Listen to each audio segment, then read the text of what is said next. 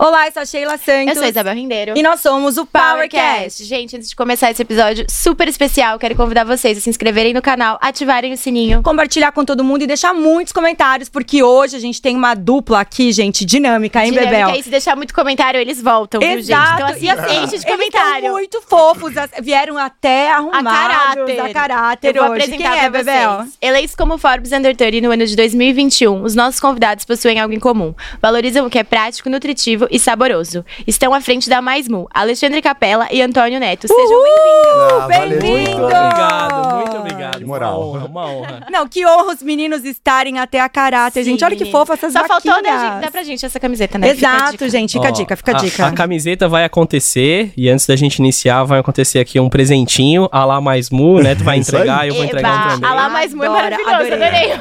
Não, já Coisas gostosas e saudáveis. Tá escondido, Uh, mas tá presente! aqui, ó, presente da mais Ah, Por favor, A gente ganhou presente hoje, não Adorei, convidado. é verdade, gente. Vai, tem mais presentes? Mais presentes! façam Adoro. a honra, por gentileza, né, Tom? Tá aí, ó. Os Não, olha, já começaram. Esse é sucesso. Que delícia! Quem, Então, quem base- tá Eu já sou fã da marca, gente. Pra quem não conhece ainda, então a gente também tem muita coisa pra contar hoje, né? Total. Chocolatinho A Bel, gostoso e tava falando- saudável. Exatamente, eu tava falando pra Bel, a gente tô preocupadíssima que a gente tá comendo todos os dias. Todos os Mas dias. Não faz mal comer todos os dias, né? É, é só... Tem que tomar cuidado com moderação, né, é, aquele treininho como- de manhã ou não, né? durante o dia e aí... É, o treininho, acompanha o treininho. Olha lá. É, falando em treino, né? Tem um Aqui, outro ó, presente. Tem um outro presente, Ai, vai chegar, vai Vou acontecer. pôr esse aqui pra baixo. Esse daqui já é um, um outro produto de uma outra linha que a gente tem, uma linha de suplementação. Aqui é o pré-treino. Esquenta. Pré-treino bacaníssimo. Não sei se vocês já provaram, já tomaram. Ah, eu já provei também aquela. Gostou? Esse Gostou? chocolate Eu é gostei muito maravilhoso. Não, o gosto é maravilhoso. E é, Como é eu brinco bom. com a Lê, não é aquele pré-treino que você tem que tomar na boca. É, isso não é um pré-treino pra É, não é maromba, um pré-treino pra sabor maromba. gostoso, Não vai acelera o coração. Muito gente, saboroso. que delícia. Deixa eu ver isso aqui. Amore Pink Lemonade. Tem um pre... Até com, com um copo pra fazer ele, Ai, né? gostoso. Ai, que É, a fofo, gente. Não, fora que a Top. vaquinha é um, um Não, uma isso aqui coisa... é ótimo, né? Você vai viajar, leva na mala. Sachêzinho Adoro. individual. E tem o detalhe, né? Que a gente não esqueceu dos bastidores. A Ju tá vendo aqui, ó. Vou entregar um presentinho pra Ju. Merecido, todo mundo ganhando presente, Tem gente. Chocowafer Bites. Tem aqui nosso pronto pra beber. Eu adoro esse. Tem dois Alexandre. sabores, Ó, não tem? desculpa, desculpa. Ai, gente, eu tô fazendo o bagulho Ju, por favor. Por favor, Ju. Vou Animal. levantar aqui. Vou levantar aqui. Nossa, muito bom. Todo mundo feliz. Eu vou querer também. Ah, não, não vou dividir com você, né? só um de cookies, só um de cookies. Mas show de bola. Ah, que gente, legal. eu amei. Eu amei. É um- Muito Já show. viram que o nosso episódio de hoje vai ser divertido Deixa aí na pontinha. e também com muito sabor, né? Porque é muito gostoso. Pra quem não conhece a marca, vamos lá começar contando um pouco sobre a marca. Agora, quero saber tudo. Eu pesquisei sobre eles e fui. Fiquei surpreendida, né? Porque a gente tem, tá falando de oito anos de marca, né? E como Total. começou, a história é muito legal. Antônio, você começou a marca na faculdade. Correto. E depois veio o Alexandre como consumidor da marca. Então, vamos começar a contar a história de vocês. Vamos. Se vocês já empreendiam antes, como que começou essa história do Mais Mu? Perfeito. Vou, vou tentar dar- puxar aqui primeiro a lesão. Faça as depois honras, por favor, Netão. Cê- Toda cê- sua. Você dá sequência. Eu acho que, como você comentou, a gente começou a empresa e resolvendo um problema há oito anos atrás. Mas a identificação desse problema a gente brinca que a gente viu muito antes, né? Então eu comecei a, o, comecei a mais um junto do Otto, nosso sócio. Então, abração aí também pra ele. Tá de férias, senão estaria aqui com a gente, com certeza.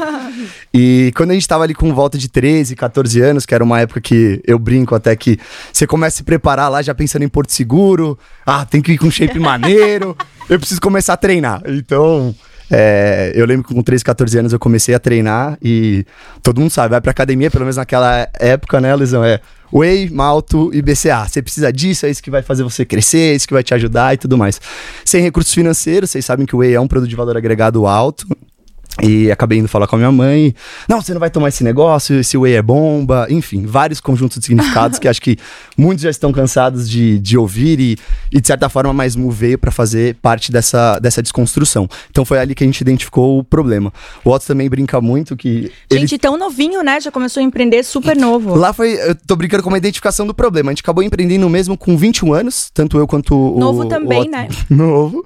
É, a, gente, a gente tava ali no período já de faculdade, gente estudou junto na, na FGV, a gente se conheceu lá. E foi lá que a gente acabou trocando uma ideia, é, falando sobre esse problema, que ele viveu alguma coisa parecida. Na época dele, ele brinca que o pote de whey que ele, que ele tomou na época era tão grande que depois virou balde. Então, já Mas mostra. é, né? Exato. Monstros. Então, enfim, corrobora com todo esse conjunto que vocês já conhecem. A gente até brinca que o- nome, né, que foi uma desconstrução que ele fez, foi de coisas que a gente não queria ser, né? Então, menos Bolic, menos Pump, menos Super, menos Black 3D, en- enfim, todos esses conjuntos de significados que trazem uma noção meio que de grandeza. E acho que por isso que, principalmente mulheres, às vezes, né, que acabou sendo um público que aderiu muito à nossa proposta, acabam falando, ah, não vou tomar isso porque eu vou engordar, eu vou ficar muito forte, e, e enfim. Então, a Mais Mu veio como, como uma solução aí, digamos que dessa desconstrução. É, a gente brinca que é um pilar, então, é, é, essencialmente de marca, mas uma marca que se comunica de uma maneira diferente consegue acessar novos canais. Então foi essa um pouco da ideia, a gente queria abrir vários canais, acho que é, a gente teve, tivemos experiências fora do Brasil em, em- a partir do intercâmbio, então o Otto morou muito tempo em Copenhague, na Europa, e eu um pouco na Califórnia. A gente via como as coisas aconteciam lá. Então a gente via muitos produtos disponibilizados numa estratégia multicanal, então a gente via, meu, na conveniência do posto, às duas da manhã eu conseguia comprar uma barrinha de proteína, um pronto para beber, coisas proteicas, que eu acho que é uma coisa que a gente acredita bastante, né? Principalmente o whey. É, então veio, veio um pouco daí, ele viu uma coisa parecida, ele brinca que em todas as, as viagens que ele fazia, na Europa se viaja muito de avião, enfim, ele comprava um pronto para beber ali com 30 gramas lá, fora acho que as quantidades de proteína são até maiores do que a gente encontra aqui no Brasil, né? Então isso também resolveu os problemas dele lá, então a gente veio para cá, falou dessa dor, seja daquilo que a gente sentiu lá atrás, vimos a oportunidade que a gente tinha de negócio, a gente estava numa escola de negócio, e aí foi onde tudo meio que começou ali por volta de 2014, e aí mais ou menos em março ali de 2015 foi quando a gente lançou o produto, a gente demorou um pouco, abriu a- a- o CNPJ antes de lançar a marca, e o Alesão veio logo no começo, até brinquei com vocês antes aqui, não sei se era uma empresa ou se era um projeto, né, que a gente ainda tava na facu, nem eu nem o Otto não temos experiências anteriores em nenhum tipo de trabalho, foi nosso próprio estágio, um outro sócio nosso também que é nutricionista que assinou nosso termo de estágio, que a gente estava estagiando na própria empresa, Ai, digamos legal. assim. Então foi uma coisa nova gente. até para a própria faculdade ali, ninguém sabia orientar muito bem o que a gente deveria fazer. E, enfim, acho que conta um pouco aí a lesão que momento ser surge, mas acho que foi um pouco disso da história aí da Mais Mu. É, enfim, estamos aí para mostrar que alimentos gostosos e saudáveis é, podem estar acessíveis e, enfim, encurtar os degraus aí para uma vida mais saudável e não, não parecer uma coisa inatingível, né? Acho que esse é a grande, o grande propósito aí da marca. Só falando um pouquinho, acho que é do problema que o Neto trouxe, até principalmente pra vocês mulheres, comprar proteína naquela época era um pouco mais difícil e um pouco assustador, porque era um pote ah, preto, é, vamos dizer, grande, e, assim, pelo menos nossas mães falavam que era bomba. Você vai tomar isso aqui, isso é bomba. É, então você pode ver que o pote de proteína que mais tem é 450 gramas, que já, ele já é mais uma cara friendly, né? Não é aquela coisa assustadora. Então a gente quis é, trazer um pouco dessa coisa amigável também para a cara da marca e o pote. Eu acho que a gente faz isso acho que em todos os produtos, né? Que tem vocês pegar no Choco Wafer. Ó, Não, e é super colorido, né? A Identidade, é super adora. fã. é muito mais é, fácil você colocar isso até no canal de varejo hoje, que é um dos principais canais nossos, né? Então é muito mais tranquilo você mostrar isso pro cliente. E aí, conectando com o que o Neto falou. Bom, acho que ab- abrimos o CNPJ, né, em dezembro de 2014, e acho que o projeto foi lançado aí em março de 2015 mesmo, né? Eu apareci lá por março de 2015 e eu tava trabalhando Logo depois, né? Logo depois. Eu tava, eu tava trabalhando na comecinho, bem Siemens. no começo. É, bem no comecinho. Eu, eu fiz administração de empresas na FEI, né? Então eu tava estagiando na Siemens. E o mais interessante foi que um dia eu fui treinar, sempre fui igual ao Neto, adorei, adorava treinar, aquela coisa de puxar ferro, aquela. Sempre Mas os gostei. dois são fortinhos, né? Dá É, pra os ver que continua. Depois, assim. depois a gente foi mudando E um pouco o mindset também, até com relação à empresa. super, gente, super. É, mas é pra todo mundo, acho que essa é a grande coisa com a marca. E acho que a gente, a Exato. gente vem mudando nossa mentalidade nesse Exato. meio tempo também. E aí eu tava estagiando na Siemens e assim, sabe quando chega aquele momento que você fala, acho que isso foi antes de 2014, eu tava estagiando ali no, eh, no começo de 2014, e eu falei assim, meu, acho que não dá mais, não é isso que eu quero, porque isso não vai me dar liberdade, a liberdade que eu procuro, e o Netão depois fala um pouco mais sobre a minha percepção, tipo, eu sou um cara super ambicioso, extremamente ambicioso, eu tava brincando com você, meu, vamos fazer o negócio acontecer, vamos fazer jatinho, aquela coisa toda, porque a gente tem que explorar a melhor coisa da nossa vida, que é a passagem. Os meninos são under 30, gente, não é à Ai, toa, né? Já- parabéns. E a gente batalha muito pra isso. Mas então, é, eu tava estagiando e aí um dia eu cheguei na academia e um amigo meu falou assim: olha, é, tem uns caras na faculdade que estão com um projeto que eu acho que você pode gostar. É, e por que, que eles falaram isso? Eu já tinha aberto no paralelo, trabalhando na Siemens, uma loja pra revender suplementos. Ah, Olha! que legal. Vai falar. Mas online, mas online. online, online. Então eu fiz o CNPJ na sala da minha casa, no endereço da minha casa, pra revender esses suplementos. E esse meu amigo sabia e ele falou assim: Ó, eu sei que acho que amigo da namorada dele, que na era o Otto ou o Neto, eu não me lembro quem, estavam com esse projeto na GV. E aí eu fui pesquisar, mandei e-mail e Otto muito obrigado por você ter respondido o e-mail. Mudou as nossas vidas. Foi muito bom. E aí a gente marcou uma conversa lá no, no Shopping Bourbon. E foi uma das conversas mais importantes pra mim, porque durou umas seis horas. E. Ainda bem que eu não tava nessa conversa. Senão vocês eu não parava, mais, né? Eu não parava de falar de tanta energia, de tanto que eu queria fazer acontecer. E Porque querendo ou não, já era uma coisa que você já tava, já tava né? Já É, tinha já jogado pro universo, era suplementação, é. Porque a grande sacada na época era o seguinte: é, a minha, o meu e-commerce ele tinha um sistema de envio chamado ECDEX, que era o mesmo valor da- do pack dos Correios, só que com o mesmo o tempo de entrega do SEDEX. Então a gente uniu o útil ao agradável. Eu falei assim: olha, eu vou virar revendedor. E a gente vai fazer a logística é, da Mais Mu, né? Dos primeiros pedidos, não tinha nem quase pedido no começo, né? Através do contrato do ECDEX da minha loja. E por quê? A gente oferecia, a gente não faz mais isso, tá, gente? A gente oferecia o preço normal do- de frete, só que, por exemplo, ah, vamos supor que era 15 reais pra tal CEP. Só que a gente, na realidade, pagava quanto? 9,90. Então a gente já tinha essa diferença que a gente ganhava. E isso fo- ajudou muito é, a dar aquele primeiro up na empresa, né? Então, assim. E daí pra frente a gente começou a passar muita coisa junto, é, se estruturar, fazer a logística. Eu tenho vídeos lá de, da minha casa É, cheia é, de é. caixa. é- Começou, é como bizarro, essa, começou como essa solução de envio, mas tão logo o Ale estava estocando tudo na casa dele. Adorei. não é brincadeira. Ele virou um CD. A, a- a- a- a sala dele era só produto, não dava nem pra assistir a TV de tanto produto que tinha lá. Exato. Por ele. Ele era raçudo, então ele ficaria lá. O Otto que também deu toque falou: Cara, chega, velho. Os pais Vamos deles eram super tranquilos Sim. com isso, não sei como. Então, obrigado, os pais É, obrigado, também. mãe, pai, foi E ótimo. quantos produtos vocês gente. tinham quando vocês começaram? Ó, curioso. É, assim, a gente começou com whey protein mesmo, né? E acabou que é um produto que a gente não trouxe, mas a galera conhecia muito, que era um whey na garrafinha, digamos assim, né? Então, uma dose única e a gente brincava que era o ready to shake. Você só Ah, colocava uma água e pozinho, misturava. Que nada mais era do que uma solução barata para a construção do que a gente realmente queria, que era um pronto para beber. Que eu acho que foi uma das coisas que mais impactou a gente nas viagens no exterior. E até então não tinham players po- posicionados aqui no Brasil. Hoje é super comum, assim, né? Encontrar, tem grandes, grandes marcas já atuando nessa, nessa categoria. E a gente começou com esse produto, então eram dois sabores, né? É, morango e baunilha, em quatro formatos. Dois, dois, é- dois SKUs eram de garrafinha e dois eram, eram de pote. E aí você pode falar, pô, Neto, por que, que você não lançou de chocolate, né? Que é o mais vendido. E, e foi muito por uma questão de, de, de MVP. Acho que a gente tava muito nessa. Nesse mindset, que eu acho que é uma coisa que ainda pega, eu acho que é super importante para todos os empreendedores, mas por muito tempo, é, durante esse período da faculdade ali, é, a gente falou que a gente abriu o CNPJ em dezembro. A partir de julho, que a gente tava com a ideia na cabeça, a gente foi começando a rodar. Então a gente foi validando várias coisas dentro do próprio ambiente da faculdade, junto dos alunos ou de quem tava lá no DA. Então vou dar alguns exemplos, né? A gente validou nome, então, quando o Otto falou, pô, gostei de mais mu, eu falei, cara, acho que tem alguma coisa aí. Saímos perguntando pra um monte de gente, escreva mais mu. Só escrever. A gente já via, via gente que colocava, escrevia mais, e tinha gente que colocava o mais. Tinha gente que colocava dois Os, tinha gente que colocava MU, digamos assim. E fomos fazendo ali uma. é, algumas perguntas, não sei se a gente fez pra 50 pessoas, e falou, cara, tá mais próximo do que a gente espera, mais mu, escrito. Beleza, temos um passo. Decidimos o nome, vamos fazer o logo. Aí o logo a gente mostrava pras pessoas por 3 segundos, fechava e falou: o que, que você leu? E por muito tempo a galera falou: tô lendo mais mai, mais mai, mais mai. Aí a gente voltava pra design e falava: cara, não é mais mu isso aqui, isso aqui é mais mai, a gente precisa mudar. A a pessoa precisa olhar e falar: é mais mu. Aí pivotamos isso daí. Nem tinha empresa, era só hum, ideia, ideação. Uma outra cor, né? A gente foi com algumas cores pra galera e perguntava qual é a percepção que você tem com essa cor. O azul a gente gostou muito que não tinham marcas que se posicionavam e muitas pessoas falando que o azul traz uma ideia de saúde, higiene, bem-estar. A gente falou, cara, tá fazendo um pouco de sentido também. Nosso estúdio é todo azul. E aí, talvez um dos últimos, agora que eu tô me recordando, que a gente testou, era dar uma garrafa pra pessoa com o pó dentro e falar o que, que você faria com isso daqui. Legal. Sem nada no, no- no produto. Tinha gente que falava abrir, ah, vou jogar no açaí. Tinha gente que falava, ah, põe água e tomo.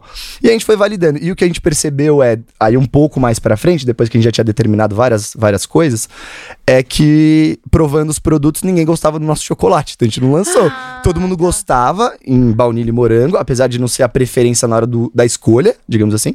E o chocolate não. Aí o chocolate, a gente lançou a empresa só com esses dois sabores de menor venda e o chocolate a gente validou, se eu não me engano, na FMU, numa degustação que a gente fez junto dos, dos estudantes de educação física. E aí, cara, a gente pôs mais de um sabor, a gente viu que tinha uma preferência, deixou só aquele, a galera foi gostando, gostando, a gente falou, pronto, temos o produto. E aí a gente lançou o chocolate bem depois. Que Então quando- foi. Não, eles por serem novos, né? É, E eu ia quantas perguntar ideias. isso. Vocês começaram empresas super jovens, vocês dois ainda não tinham nem uma bagagem de outros empregos, né? Ainda você veio de uma empresa grande. É, olha, já tinha atrapalhado a gente. Tava sofrendo um pouquinho. Como foi esse processo, né, no início? Vocês tinham um lugar onde vocês consultavam o que fazer? Tipo, foi só Cara, coisa da faculdade? eu acho que a faculdade ajudou- Básicas? O ambiente da faculdade ajudou, ajudou demais. Eu, eu acho que nessas ainda, talvez eu não falei um dos toques mais relevantes que a gente teve. E se eu não me engano, foi a Fernanda também da nossa sala, tu também. Tava agradecendo bastante. Obrigado, Fernanda, pelo toque. E qual que foi é, é, a questão? A gente pegou o pote da Mais Mu, de 450 gramas, esse que o Ale comentou, e já tinha a vaquinha, já tinha a muca, né? Nosso personagem chama muca. Mas ela tava muito pequena, ela tava como se fosse é, andando, só que parecia um skatinho de dedo. Você lembra daqueles skatinhos de dedo? Parecia um skatinho de dedo. E ela não tinha o óculos, tá? E a gente mostrava para as pessoas e falava, para quem que é esse produto? E muitas pessoas falavam, é para criança. É para criança. A gente não é isso que a gente tá querendo. A gente queria, num primeiro momento, ser uma marca que a gente diria que democrática. 50-50, sem muita idade, uma coisa bem democrática. Acabou que hoje o público feminino é que acaba é, aderindo mais à nossa proposta. Mas aí a gente falou, cara, não é isso que a gente quer, como a gente faz isso para mudar? E aí a gente mudou o skate que parecia de dedo para um longboard, digamos assim, que já deu uma cara mais é, jovial, maneira, um pouco mais velha.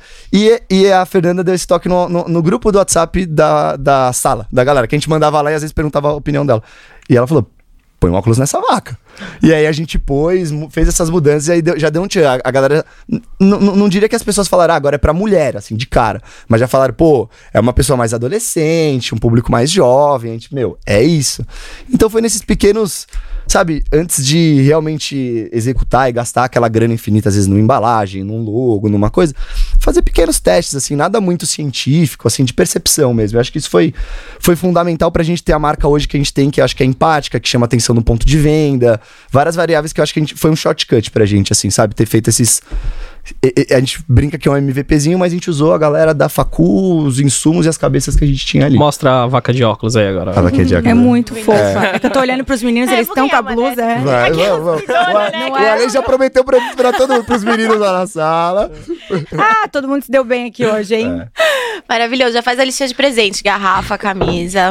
Exato. Mas, mas, de mas isso que é legal. O- o- o- hoje a gente tem feito muito essa estratégia de breeds e pura simpatia. É porque é por muito essa fã, va- é bonitinho. As a pessoas galera realmente adora. gostam. Parece que a vaquinha tá assim, a né? tetinha dela, depois Exato. separada. Então, foi um pattern que o pessoal fez, a gente viu que deu super certo. Então, no final das contas, se vocês forem ver a camiseta, não tem o logo da empresa. Mas É só com o- Mas você os bate conjuntos o olho significados. e é pra É. reconhecer de, de primeira. Sim. Inclusive, a gente tinha feito um evento a- da Natural Tech. Sim. Meu, que todo mundo falou A dessa galera camisa. pirou na camiseta. Pirou, né? Mas é- é linda. da marca. Mas, Neto, é, você falou dessa questão da construção da marca, mas e na questão, tipo, administrativa mesmo, de começar uma empresa, de equipe, de tudo? Hum. De onde vocês sabiam que tinha que fazer ou não sabia? Porque vocês começaram, né? Justo. Como A foi gente- isso?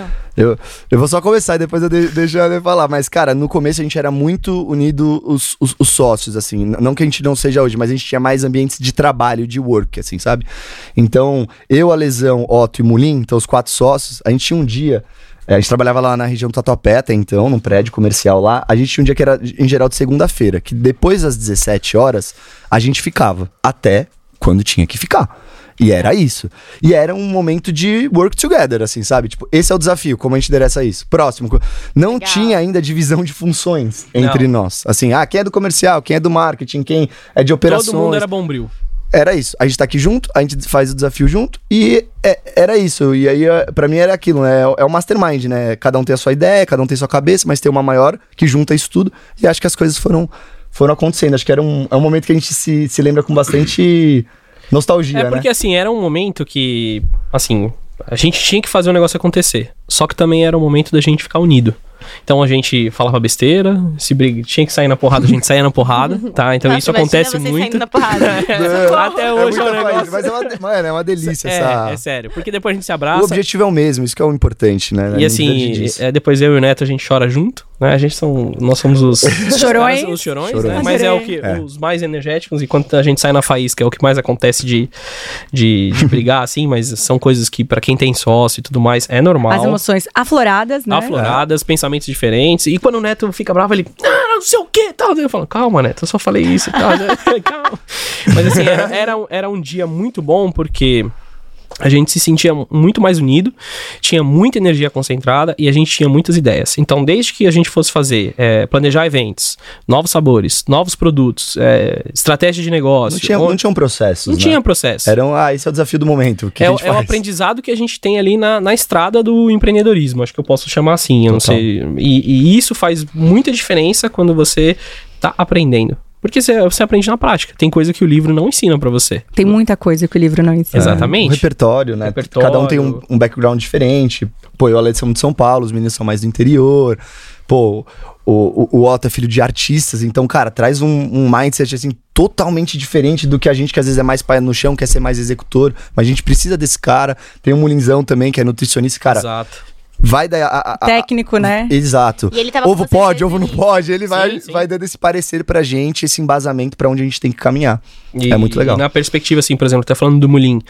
É um cara que tá de frente com os pacientes e acompanhando as ondas. Todos os anos as, as coisas mudam, entendeu? Ah, novos ingredientes, o, o perfil do consumidor, Até é, o que o cliente procura, né? o que ele procura, porque ele tá na frente do ali no consultório, ele tá ouvindo o que o cliente tá falando, entendeu? Então, ah, o que que tá acontecendo? Aí a gente também fez uma viagem para os Estados Unidos, na Expo West, que é uma, acho que é a maior feira de produtos naturais do, do mundo. Talvez. É, talvez seja.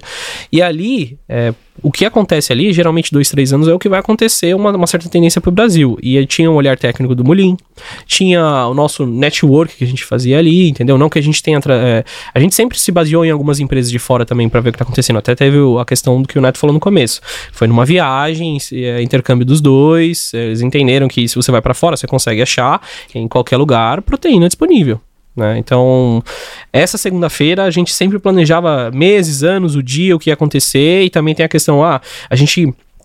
Acho que depois do primeiro ano que a gente começou a fazer muita feira, né? Foi no segundo, terceiro, que a A gente gente viu. adora a feira. A gente adora. Adora, é contato. o público Eu vi tá os meninos ali. fazendo. Existe uma vaquinha, gente, que é super muca. charmosa, A exato. boca é maneiríssima, maneiríssima. E, e assim, foi ali que a gente começou a entender qual que era a nossa energia, qual que era a estratégia. Então, essa segunda-feira era muito importante pra nós, a gente aprendeu muito, coisa Tô que. achando que vocês estão precisando retomar segunda-feira. Cara, A às gente vezes tá nesse a gente projeto. fala Tá bastante vendo? sobre isso. A gente fala Aqui, bastante sobre power isso. terapia nesse É, momento. mas É. é, é bom É isso. bom. É um momento nostálgico. Às vezes talvez não precisa bastante. fazer toda segunda-feira, sabe? Algumas segundas. Né? A gente tá fazendo assim agora, eu vou contar, tá? Do, é, uma vez por mês, cada sócio tem que bolar alguma coisa pra gente se, se unir. Então, semana retrasada, a gente foi numa academia que é famosa lá no São Caetano, não sei se pode falar aqui, tá, Sheila? Mas Não, pode falar que é livre, gente. A gente foi lá na, na Ironberg. E a gente foi fazer um treinão lá no meio dos maromba. é, Maneiríssimo. E a gente deu várias risadas, depois a gente é, saiu pra almoçar. Então tem essa coisa. É que, Sim. porque Momento de troca mais leve, assim, em outros ambientes, né? Pra também sair um pouco daquele ambiente de trabalho. Que antes o Legal. ambiente. Por mais que ele era de trabalho, ele ainda era. Era diferente, era uma sala, era uma sala muito Porque- pequena, muito pequena que a gente trabalhava. Pra quem, né? tá, quem tem negócio, tá empreendendo, tem um ponto. É, ah, vocês devem estar pensando assim, por que, que vocês pararam de fazer isso? Conforme a empresa vai crescendo, já não são mais os quatro. Depois é 10, 20, 30, 50 pessoas trabalhando com você. Então, hoje a agenda do Neto, pra eu falar com ele, tem que encaixar. Entendeu? É que a gente é acaba. difícil. É isso, tem que. Pra crescer o negócio não tem como, né? Cê- aí o desafio é fazer isso junto do seu novo time, digamos assim, né? Então só se separam um pouco mais, de certa forma. Exato. Cada um, começam- cuida, cada um cuida da sua área. Exato, Exato. e começa a constituir seus próprios times, assim, sabe? Tentar jogar essa cultura adiante e, e- e rolando. Acho que esse é o desafio, mas claro que a gente acaba sentindo falta. Mas acho que é, É, é, do ser humano parte, ser é. nostálgico, parece. Então a gente sempre vai falar muito bem das coisas que aconteceram.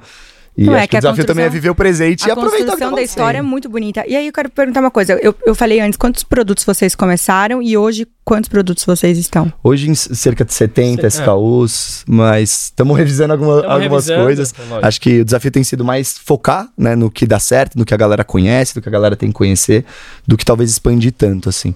Porque a gente acaba tendo uma operação totalmente terceirizada, que não é muito comum no nosso mercado. Então, muitas marcas são indústrias, né? A gente acaba não sendo. É, então, a gente faz a- uma parte de terceirização. Então, toda essa gestão que acaba ficando por muitas coisas pro Ale, né? Que é diretor de operações, é, gera uma complexidade, né? Então, também querer crescer muito em SKUs, em novas categorias, exigir novas fábricas, É. novos custos de frete, novos. É, para vocês terem coisa. ideia, por exemplo, são sete fábricas, sete, pessoas, sete equipes diferentes, é, sete donos de fábricas diferentes, é, insumos diferentes, é, logísticas diferentes. Você encaixar tudo isso, eu, eu brinco que ela é, a- é o projeto do aeroporto, é o avião entrando e saindo o tempo inteiro você tem que administrar esses aviões que estão em solo, que estão no ar. Então, assim, é muito difícil se você não souber para onde você tá indo. Agora, se você souber para onde você tá indo, e principalmente que vocês falaram, vocês amam os produtos, então vamos focar naquilo. Mas hoje tá o quê? 70 escalas. Por volta de 65. 70, é. A gente tá fazendo aquele pente fino. É, pra e, dar uma- e é ba- basicamente isso. E quando vocês começaram, vocês pensavam é, ser B2B, B2C? Como que foi? E Show. por que, que vocês entraram pros dois? Porque A ideia, é, como eu tinha comentado, se- seria ter uma estratégia multicanal. Então, a gente queria vender na farmácia, a gente queria vender no mercado, a gente queria vender na loja de suplemento, na loja de produtos A naturais. gente queria exportar. no e-commerce, a gente queria exportar, a gente queria vender direto para o consumidor. E realmente a gente começou de uma maneira incipiente, mas começou no D0 isso, assim. Então, as primeiras vendas que a gente fez foram diretos para o consumidor na própria faculdade, então a gente nem usava uma plataforma. Então, logo o, o Otão criou essa plataforma online, então quase que no D0 a gente já vendia direto para o consumidor, seja por uma plataforma online ou a gente. Tinha a loja da faculdade. que é E aí super é importante. super importante. Edu, obrigado, Rocafé, tamo junto. Ah, todas Cara. essas pessoas estão agradecendo Ah, deviam mas- ter fidelidade de ter mais um De- pra eu né? concordo. Ganha, Essas ganha. pessoas Olha. trabalham com os produtos até hoje Sim. e Legal. É uma- estão uma- muito próximos da gente, né? Assim, de, de a gente tratar como família, vamos Sim, dizer. o cara apostou bastante na gente, foi muito legal também. Acho que contar um pouquinho desse, desse início, assim.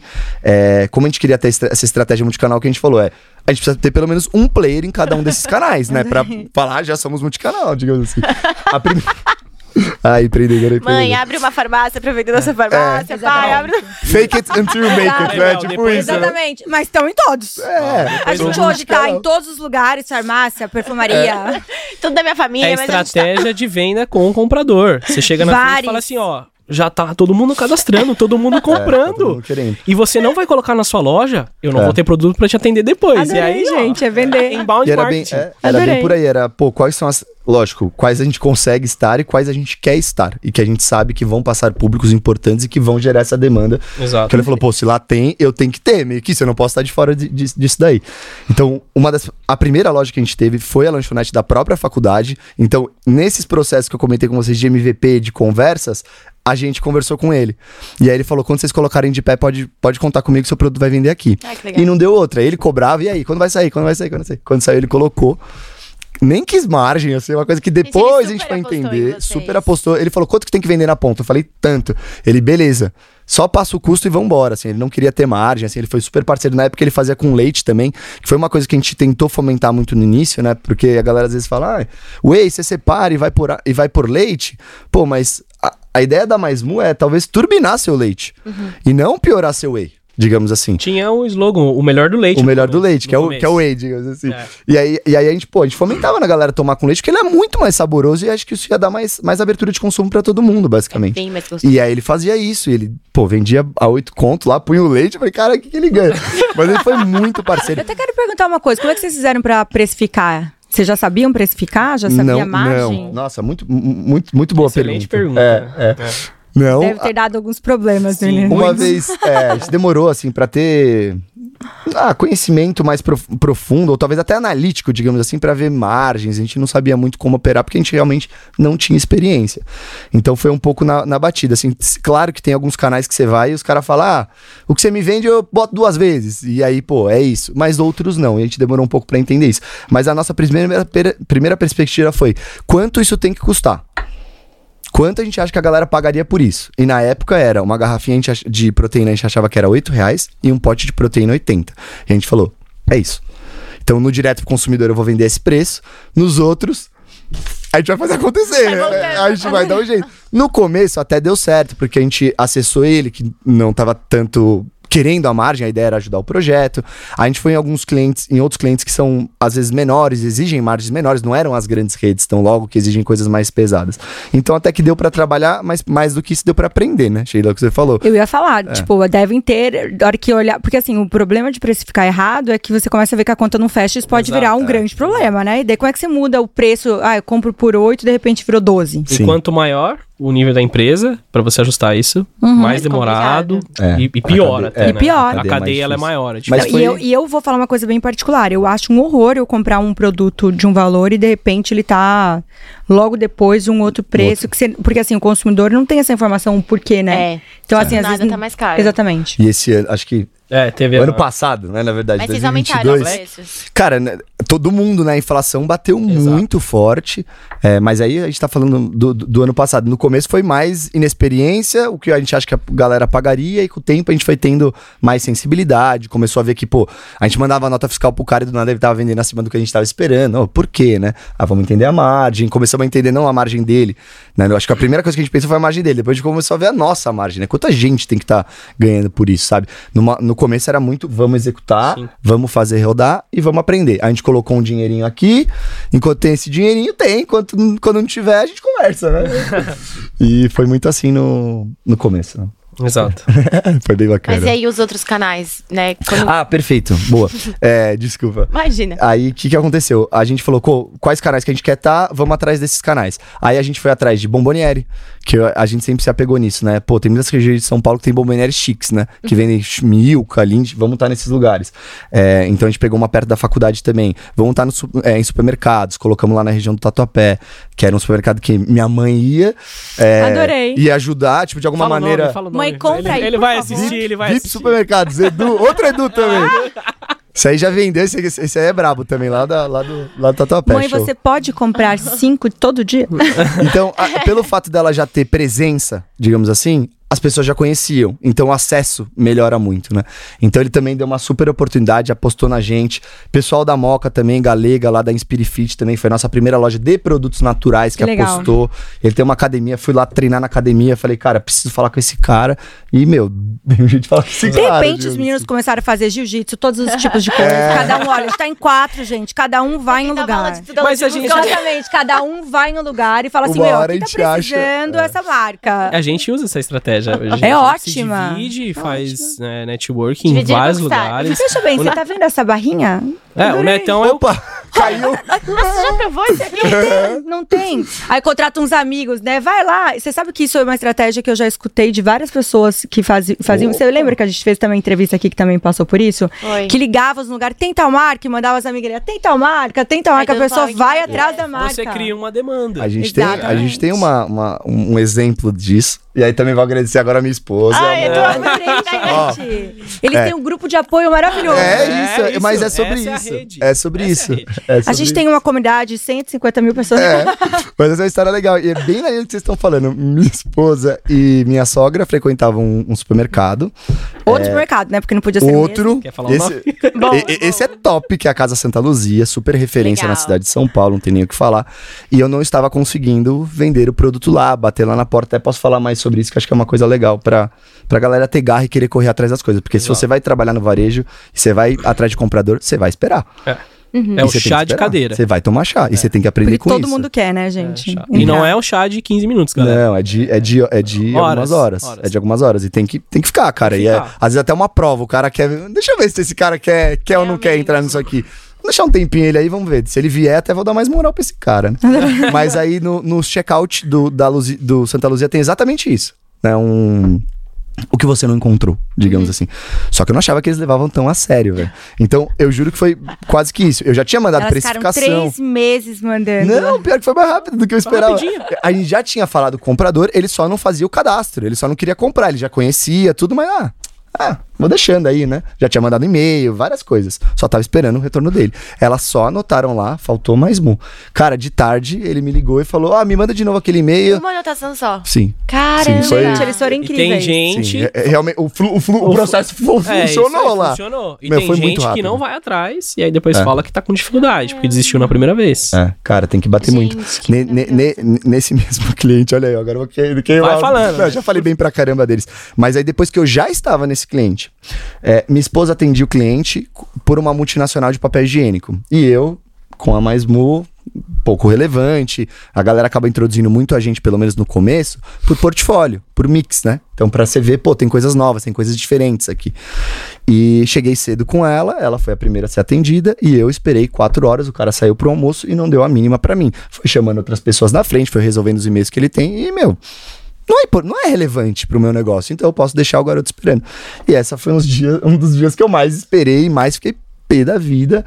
Com a minha, minha esposa saiu linda e cheirosa lá rapidinho e eu fiquei lá e tomei um chá nervoso, velho. Não, e essas Nervoso. coisas são até pra dar mais energia, né? Pra você falar, meu, não vou desistir, vou fazer as Sim. coisas Ó. acontecerem. Vão amar meu produto. Eu tenho que defender o É. Neto. É um dos caras mais raçudos que eu conheço.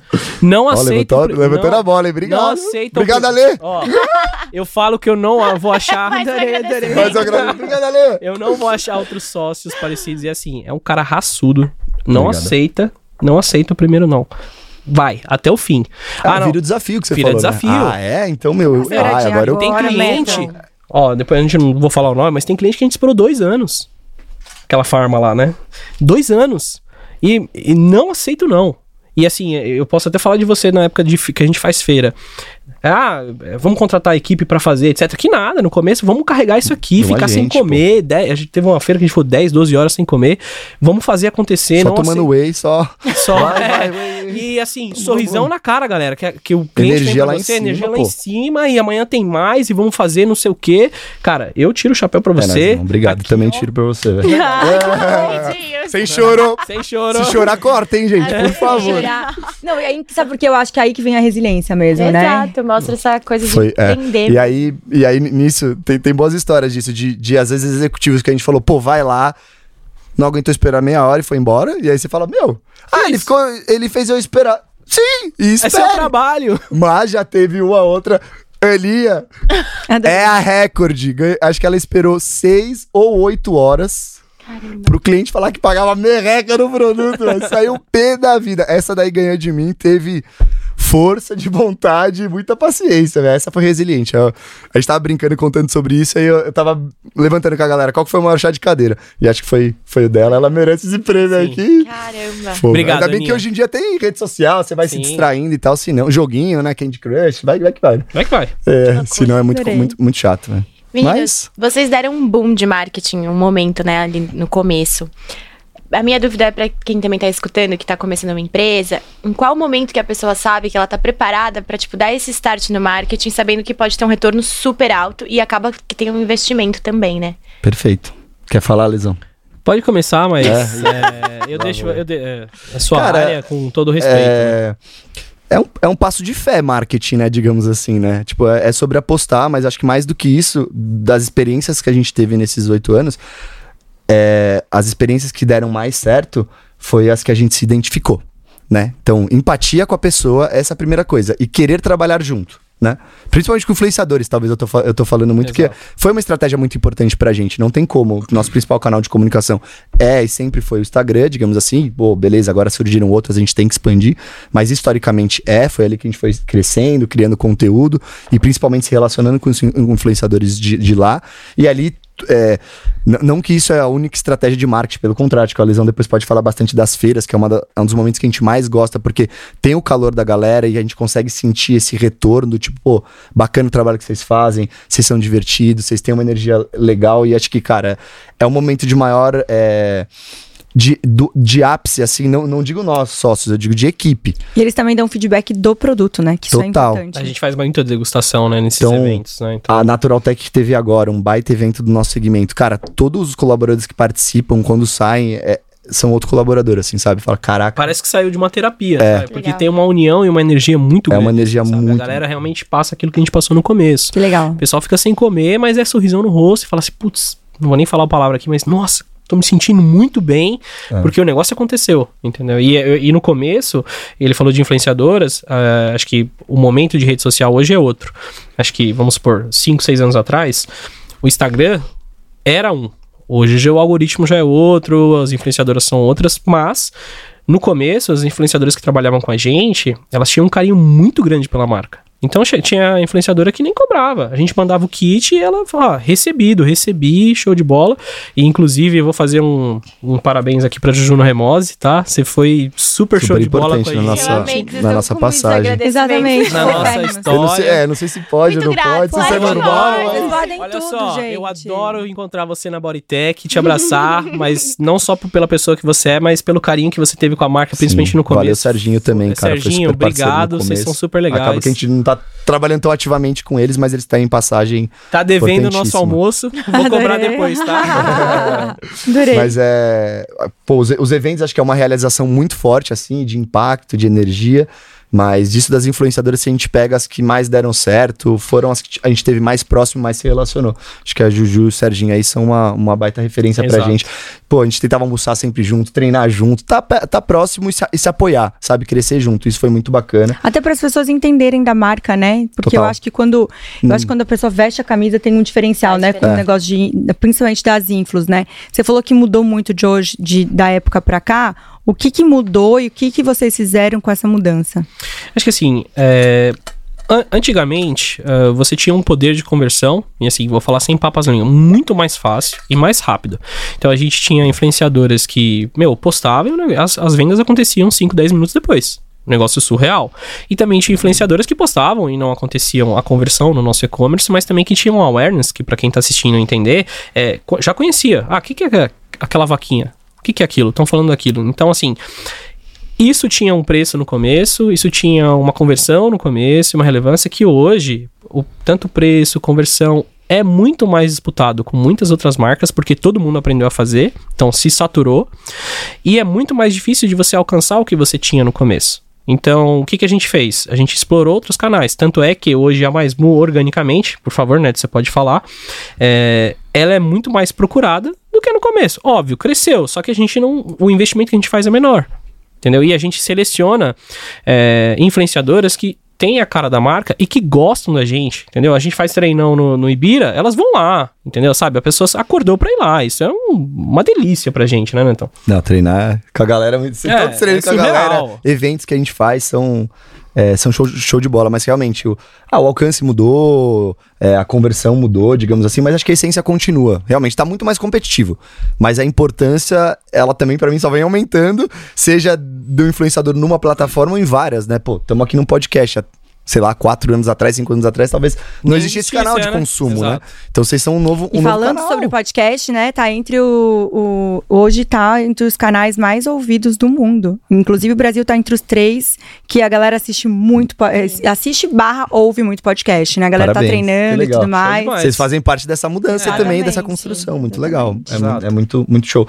E é, cada vez a gente vê mais, né? Os influenciadores estão virando plataformas, né? Seja o Casé agora que a gente vê. Ah, incrível. A, f- sei lá, parece que a festa mais exclusiva que tem agora é a da GK, não é mais, sei lá, camarote Brahma, não sei da onde, digamos assim. Então, tem que olhar com cuidado, são, são muito importantes, mas acho que tá, a chave tá nisso, na, na identificação, no apoio, em estar próximo, e não ser aquela parceria paga, tipo, É, esse ponto que o Neto tá falando, acho que é muito importante. Você falou assim, ah, pra quem tá assistindo, quem tá ouvindo. Meu, às vezes se você tem um produto e você ouviu falar que aquela influenciadora é boa, geralmente pode ser que pro seu negócio não seja. Então, vale o estudo, vale a conversa, vale o chá de cadeira pra você entender realmente se vale o investimento.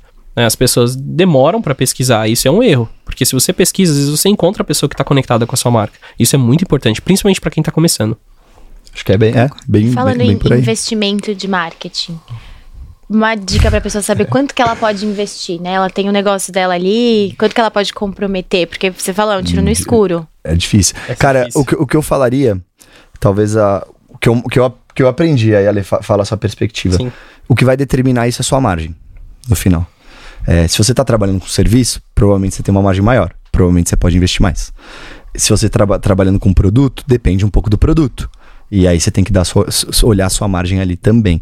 É, o que a gente vê, assim, que eu vejo um, um, um- hype, assim, de certa forma, teve, principalmente durante a pandemia, teve muito, muita gente de curso, cresceu muito isso. Isso é muito importante. Só que a gente vê muitos patrocinados. E aquilo se sustenta porque tem uma margem alta, senão não daria pra estar fazendo tanto. E no final, pessoas que estão vendendo produto estão competindo com essa galera de serviço. Então eu vejo às vezes muitas pessoas querendo olhar o que os serviços estão fazendo, só que ele tem uma margem muito alta e tentar transferir para produto que às vezes não vai fazer tanto sentido, para categorias que não tem margem suficiente pra bancar essa essa estrutura. Então acho que o que responde isso é isso, deu olha a sua margem, né? Diferente da gente que foi fazendo, digamos assim, tentando aprender. Adorei. Cara, olha a sua margem e separa um tanto da sua margem de quanto sobra pra você investir em marketing, não necessariamente do seu faturamento. Que isso vai depender muito, porque é isso. Acredito que deva ter empresários que estão, que estão ouvindo a gente ou pequenos empreendedores. Sim, e exato. a tributação vai mudar tudo nisso. Se você está no Simples Nacional, você vai estar pagando sobre o seu faturamento, é um percentual relativamente baixo. Talvez você possa investir até mais em marketing do que quando você mudar para um lucro real, que às vezes você vai pagar mais imposto, talvez você tenha que investir até que menos. Então aí depende do estágio que você tá, mas eu falaria isso. Olhe sua margem e determine com margem nisso. E Eu tem aquela Legal. questão que a galera faz a conta, né? Ah, quantos por cento da receita líquida, né? Você tá investindo em marketing. É, meu, cada caso é um caso. Não adianta falar que isso é receita, a fórmula mágica. A fórmula mágica é mais ou menos o que o Neto falou. Qual é o segmento que você tá? Você tá trabalhando com produto, serviço. é, ah, às vezes você pode dar um, um tiro mais longe. Pode, você recebeu um aporte. Você tem alguém por trás. Tem que entender isso. Depende né? do seu funding. Depende também, né? o que, É. né? As pessoas às vezes começam já a empresa é, super capitalizadas. Então, se você começa já com uma estrutura um pouco mais avantajada, às vezes o primeiro tiro pode ser um pouco maior, para você fazer um pouco mais de barulho, mas sem estudar o segmento, não tem forma mágica assim. É, é questão de você entender onde você margem, tá indo, né? margem, e se eu puder adicionar uma outra coisa que me veio na cabeça aqui é timing. Isso é uma coisa mu- mu- muito curiosa, eu vou tentar dar um exemplo. É, eu acho que a gente, de certa forma, conseguiu acertar muito bem o timing do mercado. A gente entrou num momento bom que tava todo mundo falando, acho que a categoria con- continua crescendo e ainda tem muito, muita coisa para fazer. Mas vou dar um exemplo da minha mãe. A minha mãe, ela chegou a ter uma empresa de marmitas congeladas, há, se eu não me engano, mais de 30 anos atrás, porque eu não era nascido. E não deu certo. Não, não, não era nem nascido para poder falar o que eles faziam, digamos assim. Mas será que aquele era o timing certo? É, né? Na época dela, era muito aquela época ainda do que eu entendo, né? Sem, sem glúten, uma coisa mais de celíacos, de alergênicos, assim, né? Depois que veio uma noção de saudabilidade mesmo. Pô, ah, várias marcas de marmitas, enfim, com- comidas congeladas bombam hoje. Né? Pô, ela entrou no timing certo, né? Então tem um pouco disso. Então acho que achei legal isso que o, que o Ale trouxe, porque é isso, você tá capitalizado, se você tá vendo que o mercado tá num, tá num timing bom, investe um pouco mais. Exato. Pô, tá num timing um pouco mais de incerteza, num período tão, tão bom. Pô, segura um pouco, assim. Acho que é. Não precisa ter, ter muita ansiedade, assim. Acho que um a gente tá ponto- numa época de muita ansiedade das é, coisas. né? lógico, todo mundo quer tudo pra ontem, né? Se a gente for falar da, da geração que trabalha com, com a gente hoje ou pra uma geração mais antiga, os pensamentos são diferentes. E tem um ponto muito importante: tem gente que abre negócio aqui no Brasil pra atuar fora. O mercado brasileiro é uma coisa, o mercado do exterior é outra, né? Então tem que tomar cuidado com isso. É, muita gente fala assim: ah, vou fazer um produto no Brasil pra exportar. Mas você conhece o mercado lá fora? Quem que tá em primeiro? O que estão fazendo? Quem são os influenciadores? Quanto custa? Você sabe fazer uma, um- uma DRE fora do país, entendeu? Né? Um demonstrativo de resultado. E a galera às vezes fala assim: ah, não, a minha ideia é boa. Ok, mas vamos estudar. Porque às vezes você vai gastar dinheiro que às vezes é um terço, ou, ou você vai gastar tudo de uma vez e, e não é isso. Então, segmentação é muito importante e saber onde você vai atuar é. é- você precisa fazer isso. É crucial para o empresário e- é, empreendedor. Quero fazer uma pergunta. É, vocês estão com uma base de 70 produtos hoje. Quando vocês começaram, era, né, oito anos atrás, eu acredito que vocês devem ter começado e fazendo com fábricas terceirizadas, até porque, por questão de logística e custo, era, naquele momento não sabiam quantos produtos iam ter. Por que que hoje vocês estão com sete fábricas e abrindo mais, eh, mais SKUs ou não, eh, vocês não fabricam hoje? Porque Perfeito. acredito que se vocês fabricassem, vocês Sim. se- conse- conseguiriam concentrar em uma logística só e teriam uma margem maior, né? Hoje, no meu ponto de vista. Ó, pergunta fantástica. Vou olhar para lá e falar assim: fantástica. Obrigada. O que acontece? Mais Mu é marca. Então, assim, a gente preza muito por isso. Mais Mu é marca. E para você adquirir o know-how, o conhecimento de como fazer produto, é, cada tipo de produto, tipo Choco Wafer, nossa barra de proteína, um pronto para beber, exige equipes diferentes, é, Maquinários maquinários diferentes que Totalmente são muito caros. Então você precisaria ter muito, estar muito capitalizado. Então, para você atingir tudo isso, é um investimento que para nós hoje poderia fazer sentido em algum item ou outro que seja uma curva A, algo, sim, mas o know-how e gestão de equipe, fazer acontecer além dos insumos e matéria-prima que você tem que fazer toda essa gestão é muito difícil. Então a gente não, não opta por essa estratégia. A gente foca em marca para que as pessoas conheçam, né? A cara da vaquinha, mais mu, seja aqui, seja fora do país. é, e a gente traz o know-how com quem é melhor. Especialista, as fábricas terceiras. E isso é uma decisão, assim, que acho que nos últimos 3, 4 anos, toda reunião a gente fala: será que a gente tem que ter uma fábrica? Será que a gente tem que ter uma fábrica? Será que a gente tem que ter uma logística própria? Porque até a logística é terceira. Né? A gente tem é um, um grande parceiro, mas nada é nosso. Então é. Fala aí, né? Então, são reuniões atrás de reuniões que não É o- adianta. É. o Ah, será que a gente tem? bastante- Será que a gente tem? Vai melhorar a nossa margem? Será que a gente pode fazer outra coisa? Mas é colocado no papel? Cara, De certa forma, sim. Sim, sim. É, o que acontece é isso, você vai investir numa fábrica, você vai ter um capex grande, né? Que o pessoal Exato. fala, é uma grana ali, né? Eu vou tentar dar dois exemplos. Eu eu acho que o Otto fala muito isso. A nossa empresa tem que ser asset light, ou seja, não pode ser engessada e capex acaba fazendo isso, né? Você acaba ficando acaba virando uma bola de ferro, vai, digamos assim, mas você tá com aquilo. Então, a gente começou aonde? A gente começou nos pós, né? A gente começou no whey. E até então nossa tese ela foi lá, né? E o que a gente viu que, cara, também ajudou muito e deslanchou a empresa foi ter levado essa ideia do que a gente tá trazendo ali de saudabilidade, de é, funcionalidade, de perfil de proteína para produtos mais do dia a dia, seja bebida, seja snack, isso ajuda muito e, e isso ajuda a pulverizar a, a- a empresa. Se a gente tivesse montado, por exemplo, uma empresa de whey protein, seria maquinário de pó. Será que a gente teria chegado nesses produtos? Então, acho que o, o Otto traz bastante essa problematização e, e realmente ela acaba sendo real. Um outro exemplo que talvez ajude nisso, e, e às vezes que a gente está com nossos amigos, a gente tem vários amigos no segmento que tem indústria, e acho que isso é o que mais me pega quando eles falam. Eles, puta, quebrou minha máquina. 25 mil para arrumar com uma peça. A gente olha e fala, opa, 25 mil para eu gastar em marketing. Graças a Deus não foi. Pra eu aumentar minha marca, pra eu ver mais pessoas conhecendo, sabe? E aí a gente começa a ver isso, pô, tem grandes é, marcas mesmo, você começa a ver que, cara, começam a terceirizar, sei lá, a própria Apple no final terceiriza a produção deles, foca em marca, foca no desenvolvimento do produto. Isso sim.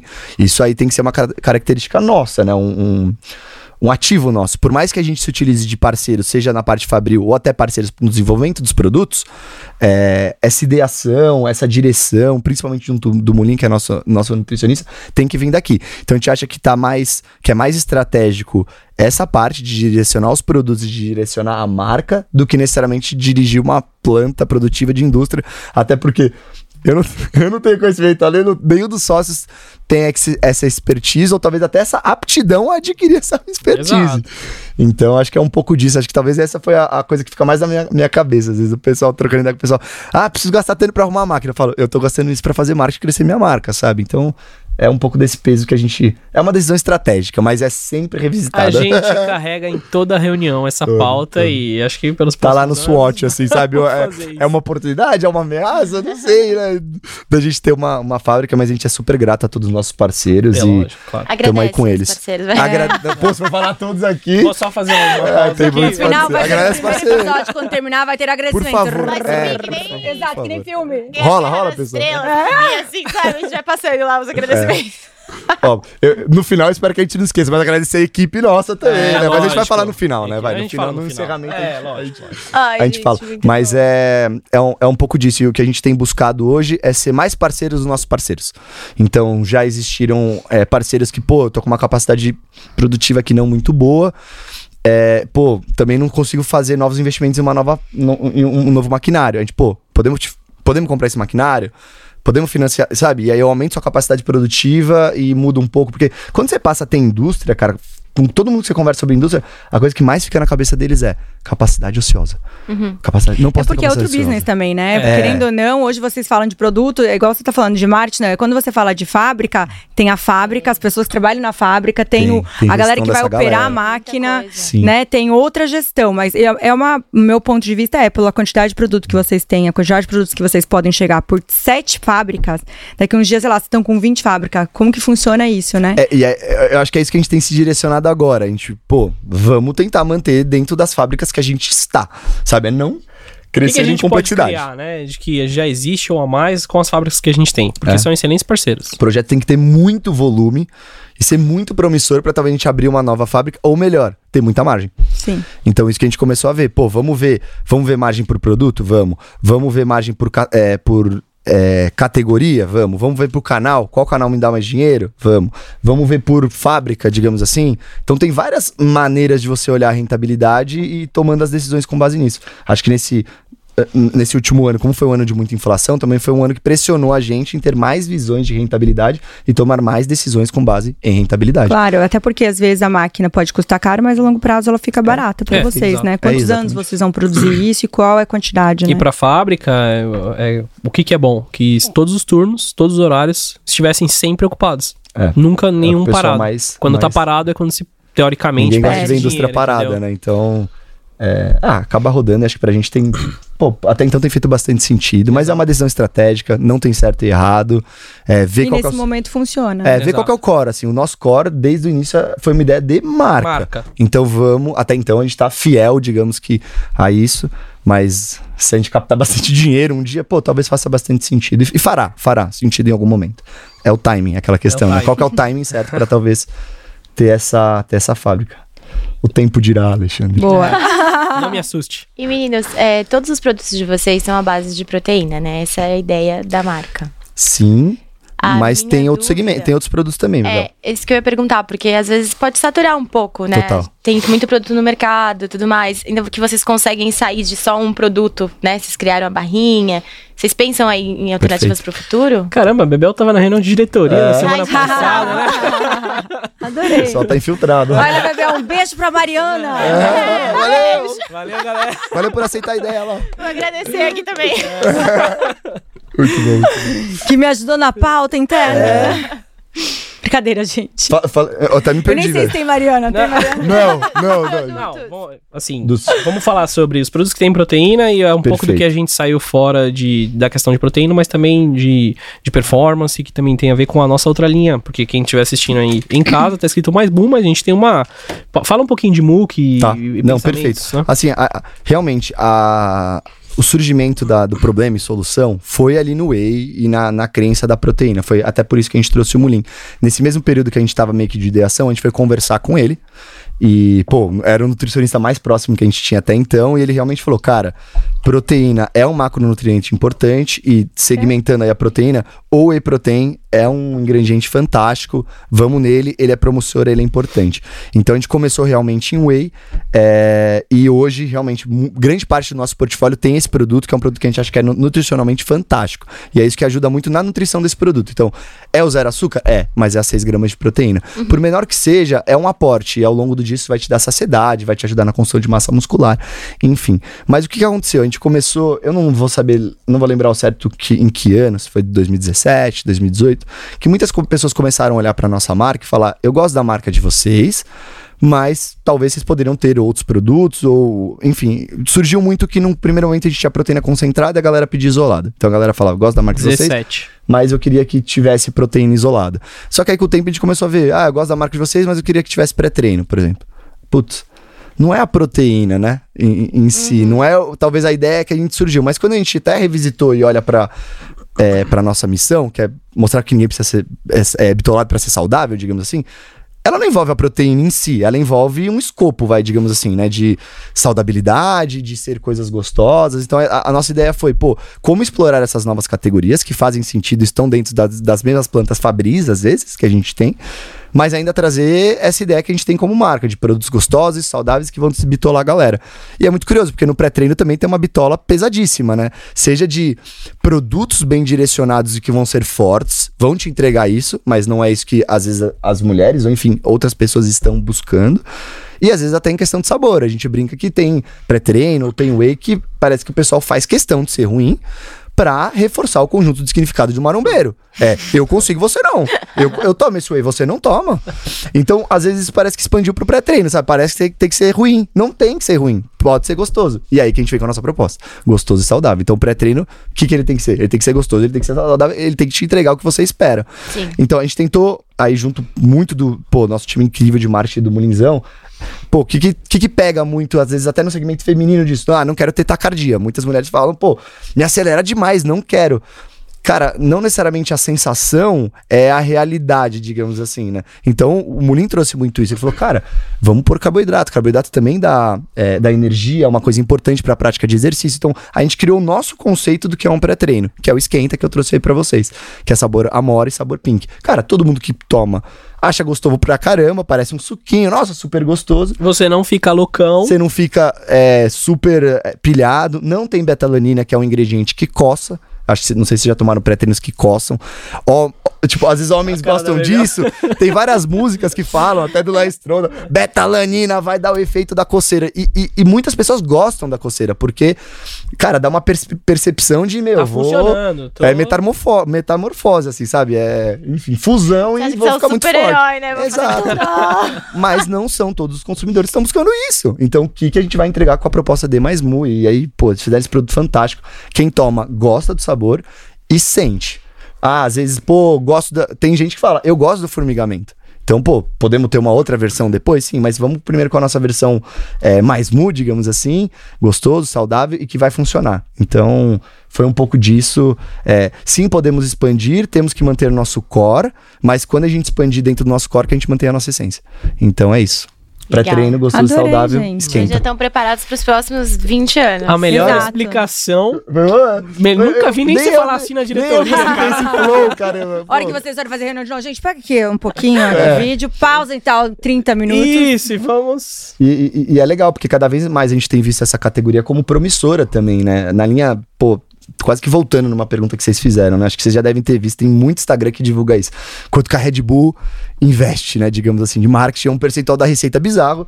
É porque tem margem, senão eles não estariam fazendo isso, pode ter certeza. Ninguém, é- Ninguém é. queima dinheiro É. assim, né? E se for ver, é, tem semelhanças muito grandes, assim, entre pré-treinos e às vezes produtos energéticos e, e tal. E, e é uma categoria que a gente conversa lá dentro, às vezes, de ter umas percepções muito parecidas até com whey protein, né? Você parece para muitas pessoas que energético é bebida alcoólica, né? Tipo, ah, não pode tomar tal pessoa, sabe? Tem aquela restrição. Parece que quando você é menor de idade, você não pode tomar energético. Tô falando que pode, tá? Não é sobre poder ou não poder, não cabe a mim, cabe a um profissional. Mas parece que é bebida alcoólica, você não pode tomar porque tem bebida alcoólica. E aí também vai muito dos dos conjuntos de significados, às vezes, que eles constroem também. É Red Bull, é Monster, é Power, é. Rockstar, é Burn, TNT. Então, tipo, é isso, é tudo explosão, boom, uh, uh. É claro que a galera vai pensar isso, entendeu? Então, vamos ver se um dia a gente tem uma proposta nossa também, né? Consegue mudar isso daí, porque é uma categoria fantástica. E, enfim, a gente vê alguns conjuntos de significados que dá pra mudar e que não necessariamente é isso. Tipo, acho que muitas pessoas tomam café, a base de um energético é cafeína, pô. Dá pra entregar uma coisa mais gostosa ali? Pô, talvez, talvez. Vocês tomam energético? Não, Eu não. Tomam café. Café? Café. Ó, temos, Ó. temos bastidores Ah, aqui que bastidores tomam ajuda e, e fez assim, ou seja, ela gosta dos pesados. Ela Justificando. gosta dos pesados. Eu acho que quando eu era mais nova eu gostava de tomar energético, mas eu tomava energético com algum drink. Mas Aí, na mas assim- mixologia, nem com é. drink. Eu não tomo há anos, porque eu acho que. Eu, a- eu acho que. E hora que tinha gente que falava assim, ah, eu durmo mal, eu nem tinha problema com isso. Mas quando eu comecei a estudar um pouco é, os efeitos até, né, no corpo, eu acho hoje em dia que quanto menos produto eu consumir, não tô falando do energético em si, mas qualquer tipo de produto que eu consumir que não vai mudar a minha vida, né, e que ele não for bom pra mim, eu Pode ser prefiro. dispensável. Exato, tipo, não mudava a minha vida, então por que consumir? Eu posso consumir outra coisa que pode fazer um efeito melhor no meu corpo a longo prazo. Então, Antes era mais lifestyle, agora já tem até mais uma pegada de treino, né? Pro energético. Sim. É, eu já acho mudou que, o mercado. é, eu acho que tem muita gente que toma até pra trabalhar. Essa, sabe? Legal. esse é o Muita desafio gente que das toma marcas. Pra trabalhar, hoje, né? toma pra. pra porque Performance antes- cerebral. É, porque é, tipo, eu acho que o energético ele é usado de diversas formas. Tem pra, pra balada, pra trabalhar, pra quem vai dirigir em autoestrada há muito É, eu tempo. tenho ouvido muito sobre né? Mundo Tipo, gamer também. É, gamers os gamers É, estão que tá lá jogando. É muito então, legal essa categoria. eu acho, é, eu acho que tem, assim, inúmeras, inúmeras pessoas que tomam, mas assim, eu acho que é, é isso. É, hoje em dia, eu prezo muito é, pra é, consumir coisas que me fazem bem e ter uma vida cada vez mais. é, que me deixe melhor, né? Porque a gente já faz tanta coisa, né? A gente tem, ó, eu e a Bel, a gente não tem regra pra almoçar. A gente tem umas coisas assim que são bizarras, né? Porque empreende sabe muito bem que não tem tempo pra nada. Nossa. E a gente encaixa as coisas. Então, assim, agora a gente vai parar pra almoçar? Não, não vai ter almoço que encaixou outra coisa.